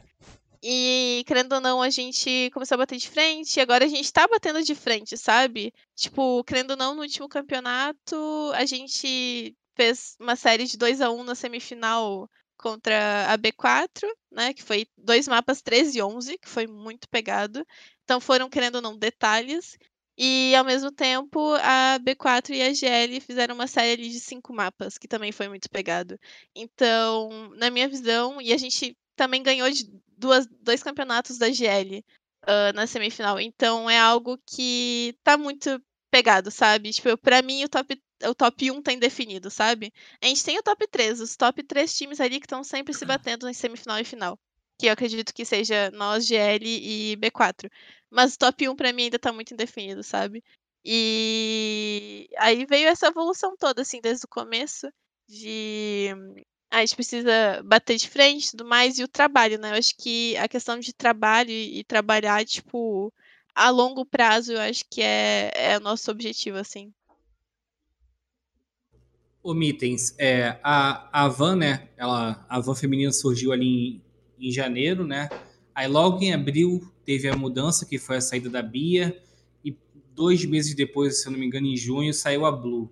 Né? E vocês tiveram que trazer novas jogadoras, por exemplo, mais recentemente a, Hannah Bacon, né, que foi a última, salvo engano. Eu queria saber é, de você o que, que você pode nos contar em relação a essas mudanças, né? O que, que motivou a saída dessas, dessas jogadoras e como é que foi o processo de escolha para trazer a Isa, né? Que já, já era uma jogadora consagrada do cenário feminino, e a, e a Hannah Bacon também, que tava fazendo bonito lá na Vikings. Uhum. Um, então, quando rolaram as mudanças, tipo, era algo que a gente sentia que não estava encaixando muito bem o time. Apesar de uh, a gente estar tá com as, as meninas desde o começo e tudo mais, a gente sentia que uh, exatamente pra gente né, tá lutando pelo topo, a gente sentia que ah, uh, Talvez a gente tenha que mudar algumas coisas que não estão encaixando e, querendo ou não, acho que acho que isso faz parte também, né, da construção de um time e tudo mais. E aí, basicamente, o que motivou foi isso. A gente realmente sentia que não estava encaixando as coisas muito bem, que a gente talvez precisasse uma mudança ali. E a gente resolveu fazer essa, essa mudança. Essas duas mudanças, lá no começo do time e a outra na metade. E a entrada da Isa, a escolha da Isa foi. A gente Uh, tava vendo as minas, né? Tipo, analisando, dando uma analisada no cenário, assim, pra ver como é que ia ser. E a Isa foi uma jogadora que a gente via muito potencial nela. Ela sempre foi uma duelista muito, muito absurda. Na época da VKS, quando eu tava na VKS, ela jogava muito bem. Ela, tu via que ela tinha noção do jogo, inclusive na época ela era uh, IGL da VKS, então tu, tu via que ela tinha uma noção de jogo, né? Conseguia visualizar bem o jogo. E eu lembro quando a gente foi treinar com ela, a gente viu o quão bem ela se portava no jogo, o quão bem ela comunicava. E ela também foi, é uma pessoa que ela agregou muito ao time, tipo, ela tinha uma visão de jogo muito diferente, tipo, algumas questões muito diferentes, ela agregou muito ao time, assim como a gente também, tipo, ela se adaptou ao time, a gente se adaptou um pouco a ela também, sabe? Então, acho que foi uma edição muito, muito boa pra gente. Uh, a gente, aí foi na, nesse momento que a gente adicionou a Isa, né, que eu virei controladora, porque a Isa é duelista, a Light é duelista, então eu falei, não, eu guivo, viro controladora e, e vamos deixar o time assim, né. Então foi uma decisão muito, muito grande, pra, tanto para mim quanto para o time na época também, uh, de realmente falar, não, a gente vai deixar, essa, essa é a line, a gente quer a Isa e a gente vai mudar e vamos se adaptar e vai dar certo, sabe. E, a, e agora com a entrada da Hannah Bacon, que foi recente, depois entrou a Mel, né? Não sei se. Uh... Não, a gente vai perguntar ainda. É, vai perguntar. tá no então, roteiro. Com a... com a Hannah Bacon, a gente. Cara, ela também é outra player absurda que a gente olhava os jogos da VKS também. E, e né, depois virou Stars, né? E a gente sabia que ela jogava muito bem. Um, para mim, ela era uma das melhores sentinelas do cenário, disparado. Então, a gente falou, cara, a gente precisa de uma sentinela. Uh, ou a gente pega uma. Ou, tipo, eu viro sentinela e a gente chama outra pessoa, mas, tipo, a gente falou, não. A Hannah Bacon é muito boa, a gente vai pegar ela. Na época, ela estava se destacando muito. Ela estava tendo vários MVPs em campeonatos no Game Changers, inclusive no, na, no main event. Uh, ganharam da gente na final do main event. Na, na final, não, né? Na terceira, na disputa de terceiro e quarto, ganharam da gente. Uh, e ela jogou muito bem, eu lembro que ela amassou. Então, acho que foi isso. Tipo, a, a gente viu o potencial dela, tipo, mesma coisa da Isa, assim, a gente viu o potencial dela. E a gente trouxe ela, resolveu trazer ela pro time e deixar ela como sentinela mesmo, né? Que é a função principal dela. E acho que até hoje a gente tá se adaptando, assim. A gente, a gente tá se adaptando a ela, ela tá se adaptando a gente, e até hoje a gente ainda, tipo, troca ideia, ah, como é que vai ser, a gente vai manter isso, sabe? Então a gente ainda se adapta, a gente tá ainda nesse processo, sabe, de se adaptar. Mas, assim, uma das melhores opções que a gente, que a gente fez, uma das melhores escolhas que a gente fez junto com a Isa. É, o Mitens, eu queria comentar um pouco, já que você puxou isso, sobre o protocolo Gênesis, né? Porque vocês se classificaram ali junto com a junto com a GL, com a B4, como uma das principais equipes, né? E aquela derrota para Stars Horizon foi um pouco surpreendente, né? Tipo assim, me assustou. Já estava contando já que vocês iam fazer uma semifinal contra a B4 e quem vencesse ia fazer a final contra a GL. Aquela derrota também assustou vocês um pouco. Ele, pô, alguma coisa que a gente está fazendo errado, já que a Stars Horizon não tinha muito tempo, né? E acabou surpreendendo aquela competição. Assustou muito a gente, porque a gente. Obviamente a gente não contava com a vitória, a gente nunca conta com a vitória. Mas aquilo foi, foi algo que a gente queria muito. E, pô, era o main event, sabe?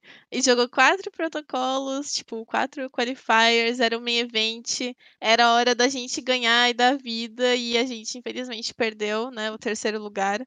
Um, eu acho que talvez a gente tenha levado um pouco do, do, do choque também de ter perdido a semi, né, pro, pro, pro dia seguinte, que era a disputa de terceiro e quarto. Então, eu acho que a gente entrou confiante, mas tipo, aconteceu alguma coisa ali que não deu certo, sabe? E eu acho que isso também foi um, um baque pra gente, foi um baque bem forte. Uh, que, né, como eu falei, é o main event, né? É aquele momento tudo ou nada, sabe? Então, foi um baque bem forte e foi ali que a gente falou, tipo, ah, de.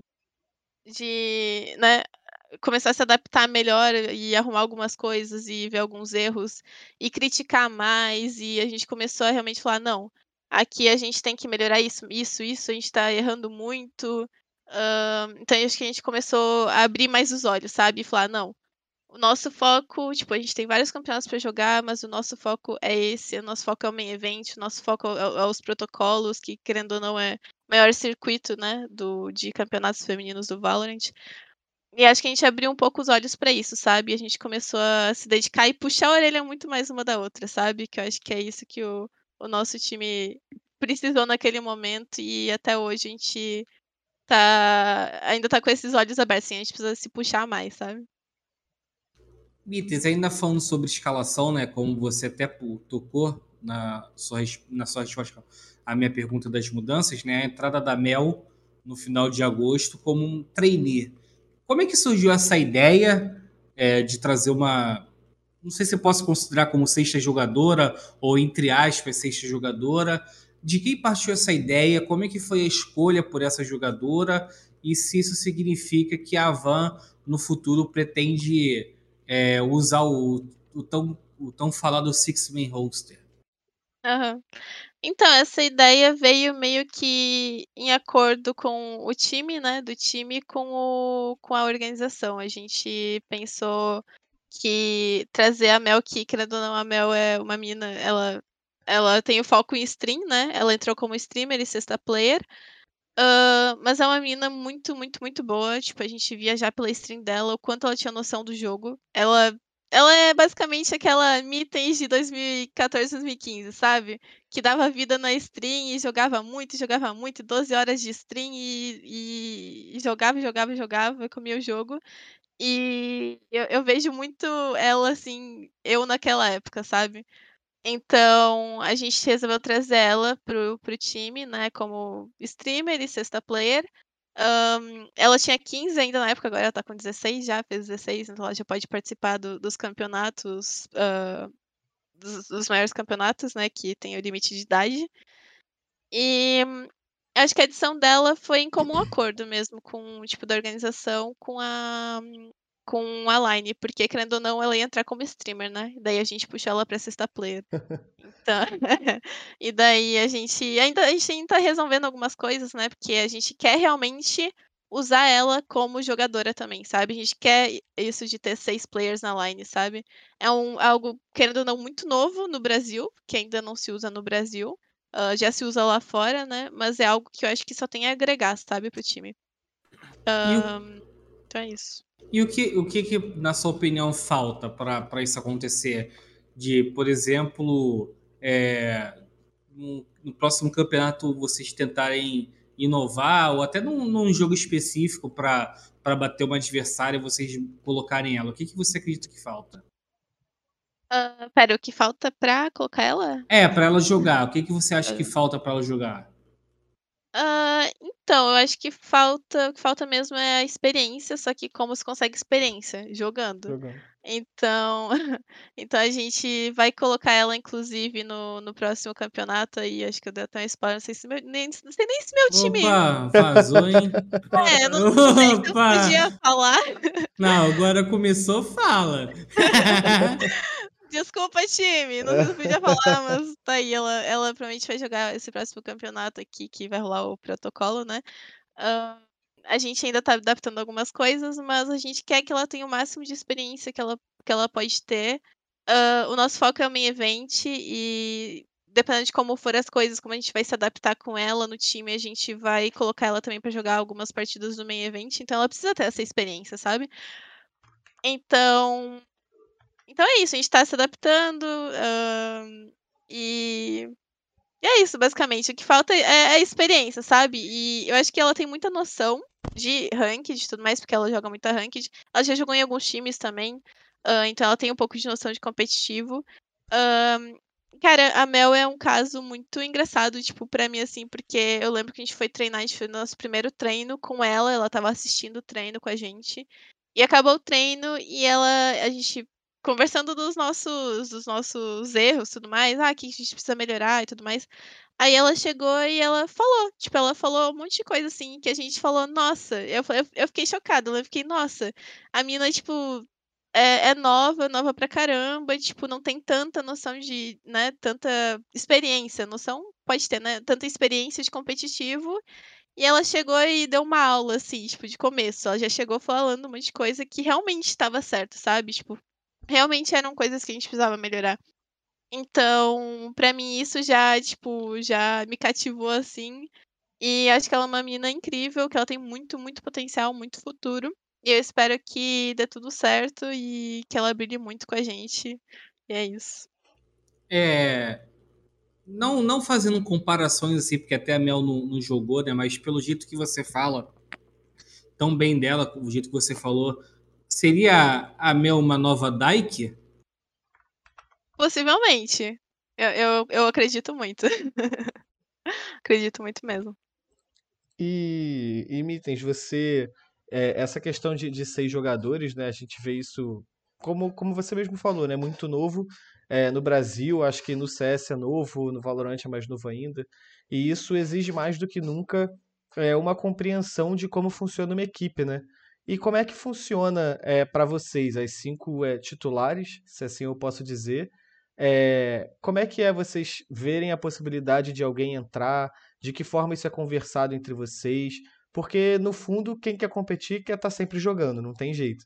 E aí, de repente, chega alguém, alguém mais novo, e entra no lugar. Como é que isso é conversado entre a equipe?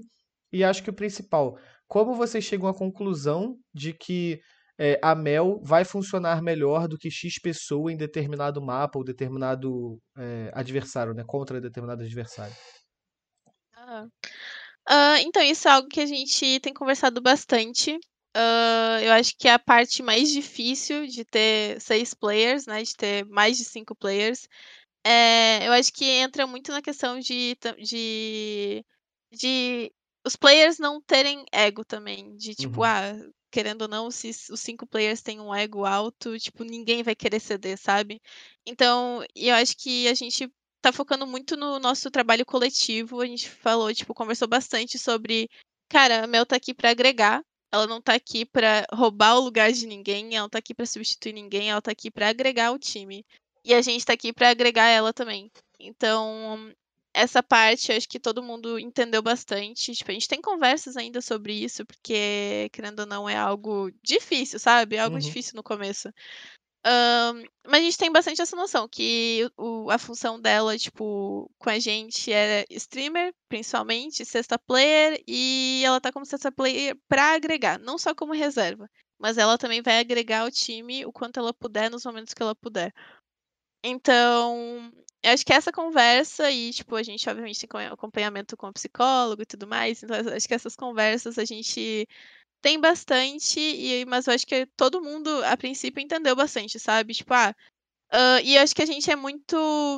Essa questão de ego que eu falei, a gente não tem tanto, porque a gente, tipo, ah, ah, por exemplo, tem um mapa específico que eu. É um exemplo só, tá, galera? não, não pegar o, o, né? Não achar que a gente vai fazer no próximo campeonato. Mas, por exemplo, a gente, sei lá, tem um mapa específico que eu não me dou tão bem. Que eu não gosto tanto do mapa, eu não consigo jogar tão bem com esse agente, mas a Mel consegue. Então é uma necessidade do nosso time que ela consegue suprir melhor do que eu.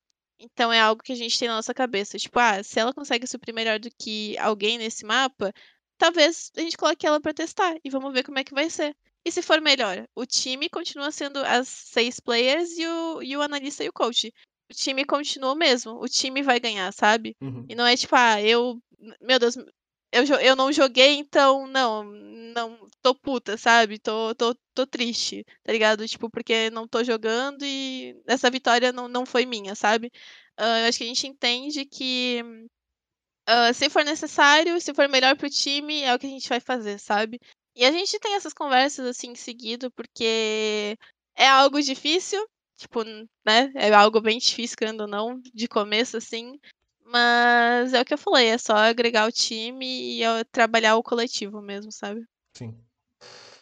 Mitens, nós já temos oito meses de Avan Liberty feminina, né? Eu quero saber como é que você avalia o percurso da equipe até agora.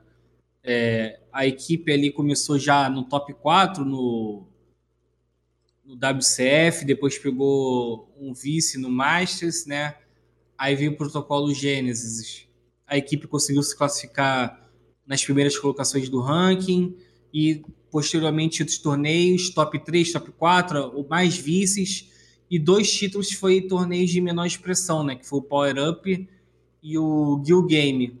Eu quero saber como é que você avalia e o que que na sua opinião falta para a Avan, né? Você falou que o top 1 tá tá tá em aberto. O que que falta para a Avan pegar esse top 1 para esse top 1 para si? Eu acredito que a nossa, o nosso progresso como time, acho que foi foi bem bom, assim, a gente conseguiu, deu pra notar a nossa evolução desde o começo. Ahn, não é difícil, tipo, é difícil tu subir, é, é difícil esse progresso, assim, em time. Ahn, e é difícil também se manter no topo, sabe? Tipo, no top, ainda Tipo, mesmo sendo o top 3, sabe? É muito difícil. Querendo ou não, tem times novos, tem times indo muito bem. Então é difícil tu ir se mantendo e manter a progressão e manter a evolução e continuar evoluindo. Então é algo que a gente trabalha bastante de manter a evolução, continuar evoluindo, individualmente, todo mundo, coletivamente. Ahn, mas eu acho que foi muito boa a nossa evolução, sim, desde o começo. Ahn, pra mim foi muito doido, inclusive, essa questão de entrar no Valorant competitivamente e já tá entre, entre os top 4 times, sabe? Pra mim foi bem, bem louco isso também. E E o que falta pro top 1, eu acho que é eu acho que é evoluir um pouco mais, né, progredir um pouco mais em questão coletiva, em questão individual também, um pouco, na real, todo mundo é muito bom, né? as notícias são muito boas. Uh, mas acho que coletivamente a gente precisa dar uma evoluída, assim, tipo, a gente tem alguns problemas ainda, tipo, de comunicação, que são questões que, não todo, todo time tem problema de comunicação, mas é uma questão que a gente acha que se a gente conseguir evoluir bem, a gente consegue, sabe? E eu acho que essa questão de crítica também, de fazer crítica umas para as outras e continuar se puxando. Uh, eu acho que esse, essas, esses dois detalhes de críticas, continuar uma puxando a outra, e comunicação, a gente consegue pegar o top 1, sim. E, Mita, se a gente, se a gente for falar agora sobre é, o cenário feminino em si, né? Você viu praticamente os dois cenários femininos na série, né? Tanto no CS quanto no Valorant. Você participou do desenvolvimento, é, tem conhecimento empírico sobre o que é um desenvolvimento de um cenário feminino. É, você consegue trazer, fazer um paralelo da diferença entre os dois? O que, que você acha que o Valorant trouxe para suprir que o CS não, ainda não trouxe e por isso é, a gente vê uma migração tão grande de grandes personalidades do CS vindo para o Valorant? O que, que você acha que o Valorant tem que o CS não tem no quesito desenvolvimento do cenário? Acho que, eu, acho que a coisa mais gritante é o apoio da desenvolvedora. Eu acho que para mim isso é a coisa mais gritante assim de diferença. Querendo ou não, o CS, como eu falei uh, há um tempo atrás, como eu, né, eu falei no começo, uh, o CS, muitas vezes tu tinha que. A comunidade tinha que desenvolver um campeonato. Uhum. E aqui no Valorant, tu já chega de começo com a desenvolvedora do jogo falando a gente tá de olho em vocês, a gente se preocupa com vocês, a gente vai vai desenvolver um cenário para vocês, para vocês mulheres. Então a gente vê uma diferença gritante em questão de desenvolvedora e para mim isso é o essencial. E eu falando pessoalmente agora, eu sempre fui muito fã da Riot, eu sempre gostei dessa época do LoL. E para mim ver isso e né, ver todas as entrevistas tudo mais que, que a galera deu também sobre cenário feminino, sobre uh, apoio ao, às mulheres, né, jogadoras mulheres, para mim isso foi absurdo, assim, foi muito o que me chamou a atenção do jogo também, a, a começar a competir. E acho que esse é o maior foco, assim, e Acho que é esse, desenvolvedora mesmo. É, o Mitens, eu queria comentar sobre algumas ex-companheiras suas e outras jogadoras, né, que saíram do CS e vieram pro Valorant. É, por exemplo, você jogou com a Nath, né, na T1. É a, como é, a Josi também deu uma arriscada no Valorant. Você acha que ao longo do tempo você pode ver outras jogadoras da sua época também migrando para o Valorant? E se você acha que essa migração delas foi pelo mesmo motivo do seu? Sim, eu acredito que a gente vai ver muitas jogadoras migrando ainda. Uh, jogadoras que eu, que eu conheço, assim, inclusive da época da T1, era a Mai migrou, então a Mai migrou, a Nath migrou, a Naper migrou, a Josi tentou também, uh, querendo não voltou pro CS. Um, cara, tem muita, muita jogadora muito boa no CS e eu acredito que sim vai rolar uma migração em peso no, nos próximos, né, nos próximos tempos. Inclusive, tem um negócio muito engraçado que a. Eu vi esses dias, né? Eu vi hoje. Eu acho que a Zaz, vocês conhecem as jogadoras, né? Uh... Da, da X7, né? Sim, a Zaz, a Juliano e a, e a Mimi Micaela migraram pro Valorant. E são, mano, são mulheres que têm muita, muita história no CSGO, que são campe multicampeões mundiais, sabe? Então é algo que chama atenção. Essas, essas, essas pessoas estarem migrando pro Valorant. Então quer dizer que, pô, o Valorant realmente vai ter um desenvolvimento bom, sabe? Tipo, a galera tá falando, ah, o Valorant realmente tá, tá progredindo melhor que o CS, sabe? Então eu acho que sim, acho que o, talvez demore um pouquinho aqui no Brasil, mas eu acho que vai rolar assim mais gente migrando e tudo mais. O, o Mites, né? Você fala de apoio da Riot, não só da Riot também, mas a parceria com, com a GC também, que, ela, que a GC produ, produz o protocolo Gênesis e agora está produzindo evolução, o apoio pelo programa Game Changers, né? É, isso torna, ou isso mostra que a Riot quer que o Valorant se torne a modalidade do esporte eletrônico a casa do cenário feminino, algo que a gente não viu no LoL, é, no Free Fire também a gente não, não viu esse boom, né? no Rainbow Six até tem um apoio, mas não tanto como no Valorant. O Val você vê o Valorant assim como a modalidade pode se tornar a casa do, do, do feminino no esporte eletrônico? Sim, eu vejo muito, muito, muito.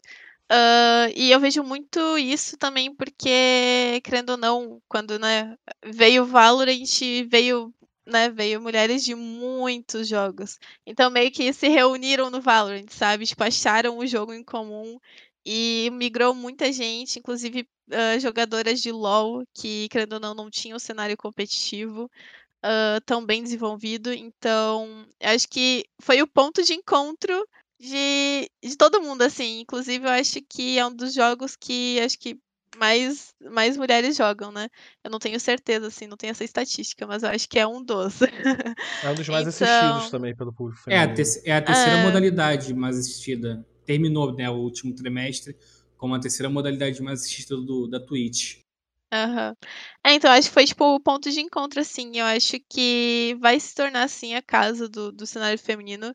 Eu acho que. Que. Acho que vai, sim. e eu tô gostando muito disso. Acho que é muito bom pra gente, muito bom pra, pro cenário feminino como um todo.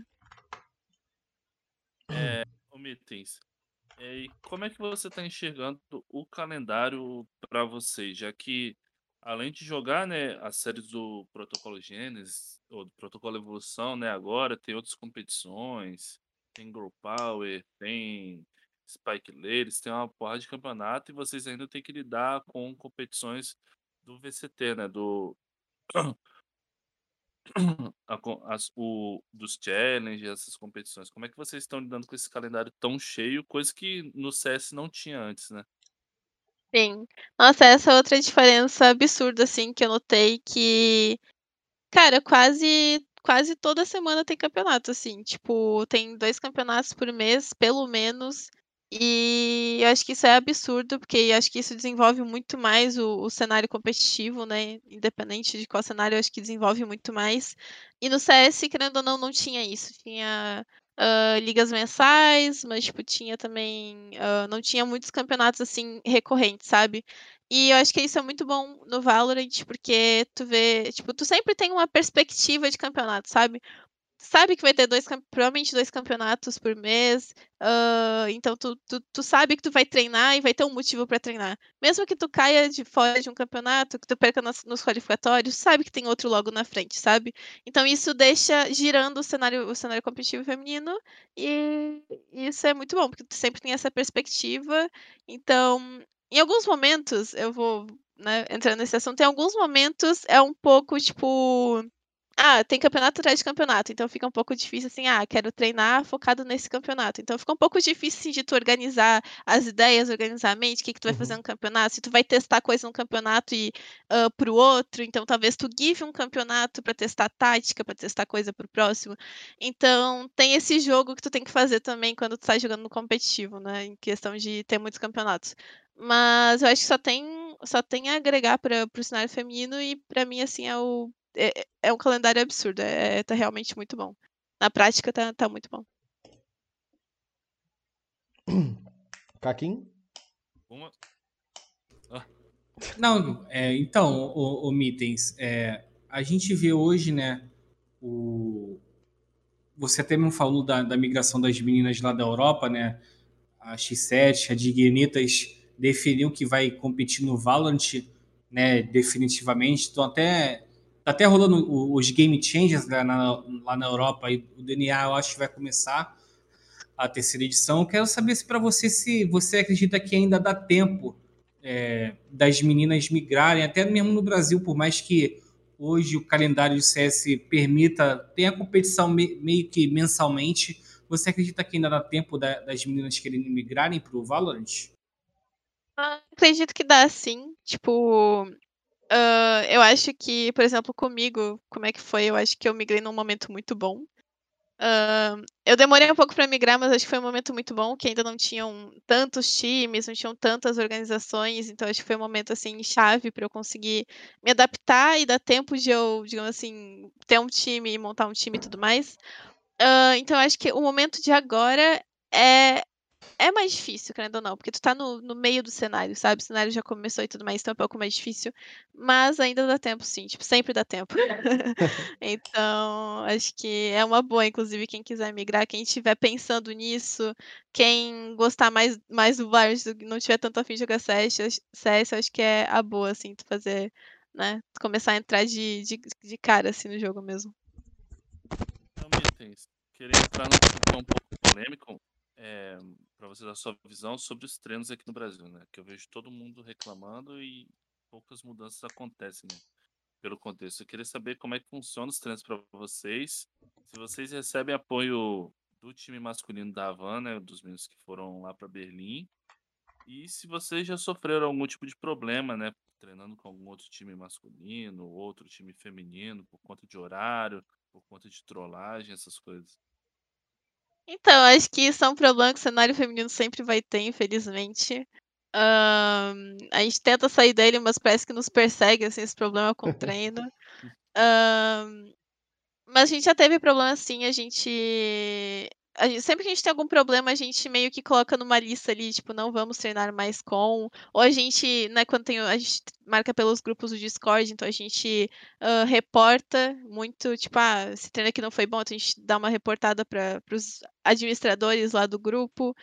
Um, mas em questão de treino, assim, a gente sempre, tipo, tentou marcar bastante com time Tier 2, Tier 1, e acho que a gente nunca teve problema, tanto problema com isso. A gente já treinou contra os melhores times, VKS, a gente treinou contra a PEN na época, né? Antigamente a gente treinava contra a PEN. Uh, a gente já treinou contra a GL masculina, a gente treinou contra contra vários times. A gente treinava contra a Rise, a gente treinava contra muitos times, tipo, Tier 1, Tier 2, sabe? E a gente nunca teve problema, nunca, nunca mesmo, assim. Uh, a gente já teve muito problema com o time na Tier 3, Tier 2. Uh, mas como eu falei, a gente reportava, então a gente. Ou a gente colocava na listinha lá, ó, não vamos treinar mais contra, porque eles estão trollando o treino. E, mas eu vou te falar que assim, hoje não trollam tanto, sabe? Tipo, com a gente, pelo menos, não trollam tanto quanto costumavam trollar. Por exemplo, no CS trollavam muito. No CS é, era absurdo, sabe? E tu reclamava e, querendo ou não, não tinha tanta repercussão quanto tem no Valorant hoje, a, as reclamações, né? Então, então, hoje acho que a gente tá tendo problema ainda, mas não tanto, e eu acho que a galera tá muito mais consciente nessa questão de treino e tudo mais. E os treinos com os meninos da Avan? Ah, isso, esqueci de falar. Agora que, ele... Agora que eles voltaram da Europa, não trouxeram coisa boa para vocês, não? Então, esqueci de falar sobre isso. Uh, a gente treina bastante com eles, contra eles, né? Uh, inclusive, quando a gente estava no bootcamp lá em São Paulo, uh, a gente estava lá, eles também estavam. Então, nossa, a gente trocou muita ideia, a gente conseguiu trocar muita tática, muita experiência, a gente olhava, a gente conseguia ter acesso aos treinos deles, então a gente dava uma olhada nos treinos deles falava, uh, pô, a gente pode usar isso aqui, olha isso aqui que interessante, sabe? Então a gente tentava tirar o máximo proveito deles. A gente basicamente tentou tirar o máximo deles que a gente conseguia. Um, e agora que eles voltaram, a gente ainda não. A gente marcou treino, inclusive, mas a gente ainda não, não, não conseguiu treinar contra, tipo, realmente chegar no dia e treinar ali. Mas a gente já tem treinos marcados durante a semana. Mas a Ravan é um time que a gente tem costume de treinar bastante, sim. E é sempre muito bom, tipo, é sempre. Alguns mapas são muito pegados, inclusive. Então, é, é muito bom, é muito bom. E tem aqui, toda aquela brincadeira, né? Tipo, que a gente. É, a gente, a gente criou uma amizade, né? Então tem toda uma brincadeira quando a gente treina contra. Mitens, a, a Riot, né, nesta temporada, ela veio com um caminhão de novidades para o cenário feminino, né? Tem o torneio que se chama Game Changes, né? Que é o tem o Game Team Series, aí tem aqui no Brasil, tem na América Latina, tem no NA, recentemente na Europa e no Sudeste Asiático. Além disso, né, tem o programa Game Changers, né, que é aqui no Brasil, esse programa ele apoia torneios terceiros com 10 mil, é, 10 mil reais de premiação, né? Eu estava até fazendo uma, uma conta hoje que nós já tivemos sete ou oito torneios é, apoiados pelo, pelo Game Changers. Só que é, nos últimos campeonatos eu tenho percebido a, a falta de equipes participando, né? Hoje, por exemplo, a, a, a Gamers Club fez mais um tweet falando sobre é, para as equipes se inscreverem, se eu não me engano, não bateu nem 20 times ainda. Eu quero saber de você, é, na sua opinião, o que está faltando é, para as meninas virem jogar o competitivo, por mais que tenha esse apoio todo de premiação, assim, campeonato mensal, é, não só oficial, mas de terceiro. O que, que você acha que falta para ver time em peso assim? Então, eu não acho que falte. Uh, né, questão de campeonato, hoje está muito bem organizado, então eu acho que não é essa, essa questão.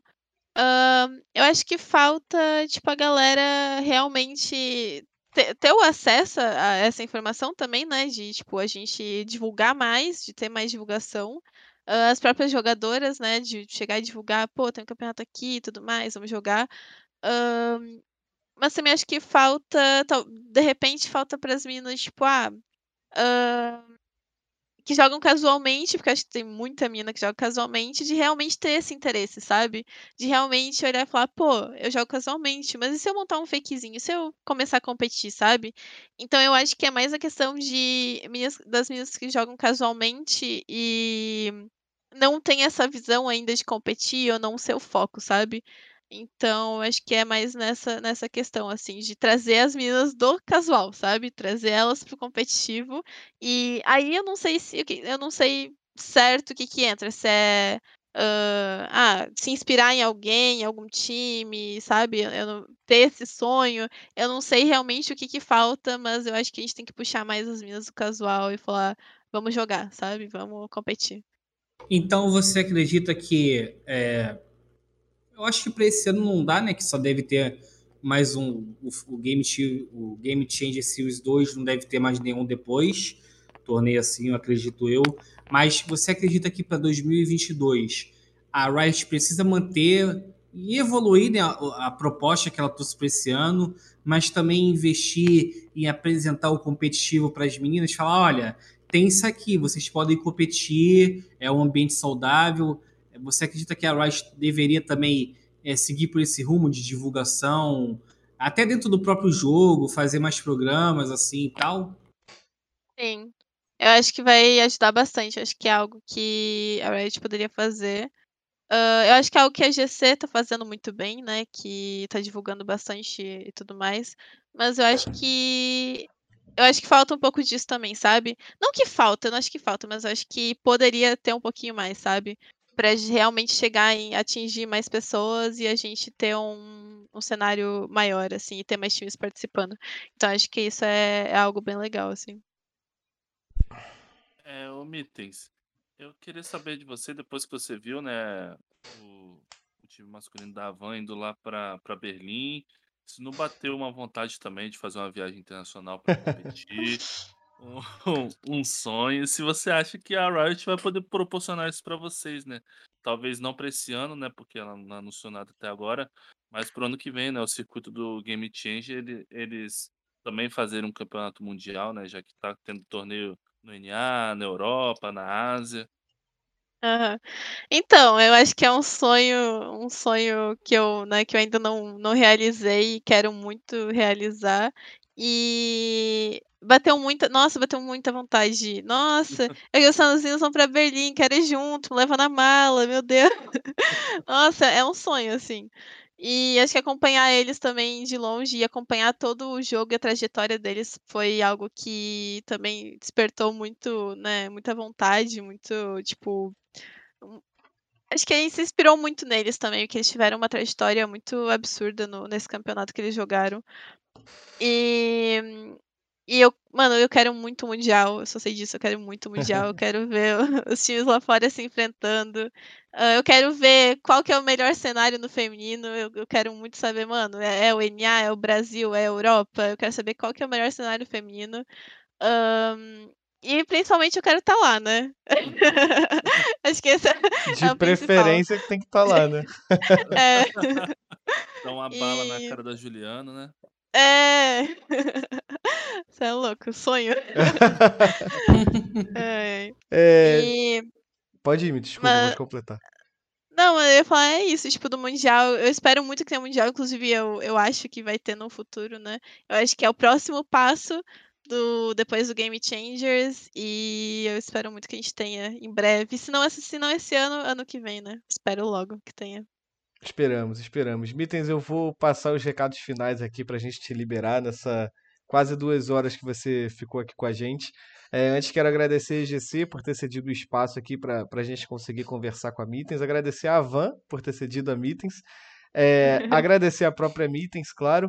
E se você gostou também desse, desse programa, desse bate-papo, é, os melhores momentos dessa, dessa conversa que a gente teve aqui vai estar lá no YouTube, Gamers Club TV, Mídia TV, perdão. E em breve a gente vai estar também nas principais plataformas de podcast. Agora sim, é, Mitens, agradecendo a sua presença, me despedindo já de você. É, eu gosto de falar que a rotina de um jogador é muito corrida e ainda assim vocês conseguirem tirar uns minutinhos para estar aqui com a gente, contar um pouco sobre a sua história, é, é muito, é muito importante. Muito obrigado pela sua presença. Ah, eu, que, eu que agradeço, muito obrigada pelo convite. E é uma honra estar aqui, poder compartilhar isso. E muito obrigada de coração. E é Nada, isso. a gente que agradece. Pumbinha, tem recado, tem programa bom vindo aí também? Não, é primeiro agradecer a, a Mites, né, pelo, pela oportunidade da gente de, de ter essa conversa. É, também agradecer o time dela, né, a Van Liberty, por ter liberado a jogadora a, no meio pós-campeonato, né? Vai vir aí o protocolo evolução. É, mais uma vez aí vocês, Carbo e Caco. E gostaria de avisar que né, dia 30 tem um Spike Plant aí para a gente falar um pouco sobre é, de Berlim, falar sobre Last Chance e o cenário brasileiro, né? Porque tem muita coisa para a gente debater sobre evolução. Obrigado então, Pumbinha. E Caco, obrigado a você também, por último, mas não menos importante, meu parceiro aí de viagem em breve, quando toda essa pandemia se resolver. Se Deus quiser, se Deus quiser. Pô, queria te agradecer, Carbone, por mais um, um Spike Site completo aí, foi muito divertido. Agradecer o Pumba, né, por me aguentar. E agradecer a Mittens, né, pessoalmente, uma convidada super especial. Foi muito legal bater o papo com ela, conhecer um pouco da história, conhecer os sonhos dela aí, que uma vida bagunçada, corrida, mas sempre de muita dedicação aos sonhos. É isso, é isso então. Mitens, muito obrigado. É, todo sucesso aí do mundo para você, que você conquiste o seu Mundial e dê cara na bala da Juliano, como a gente tanto quer aqui. Caquinho, Pumba, quem assistiu a gente, excelente noite para todos vocês dessa semana que tá aí começando do mês que tá acabando. Então, um abraço pessoal. Tchau, tchau.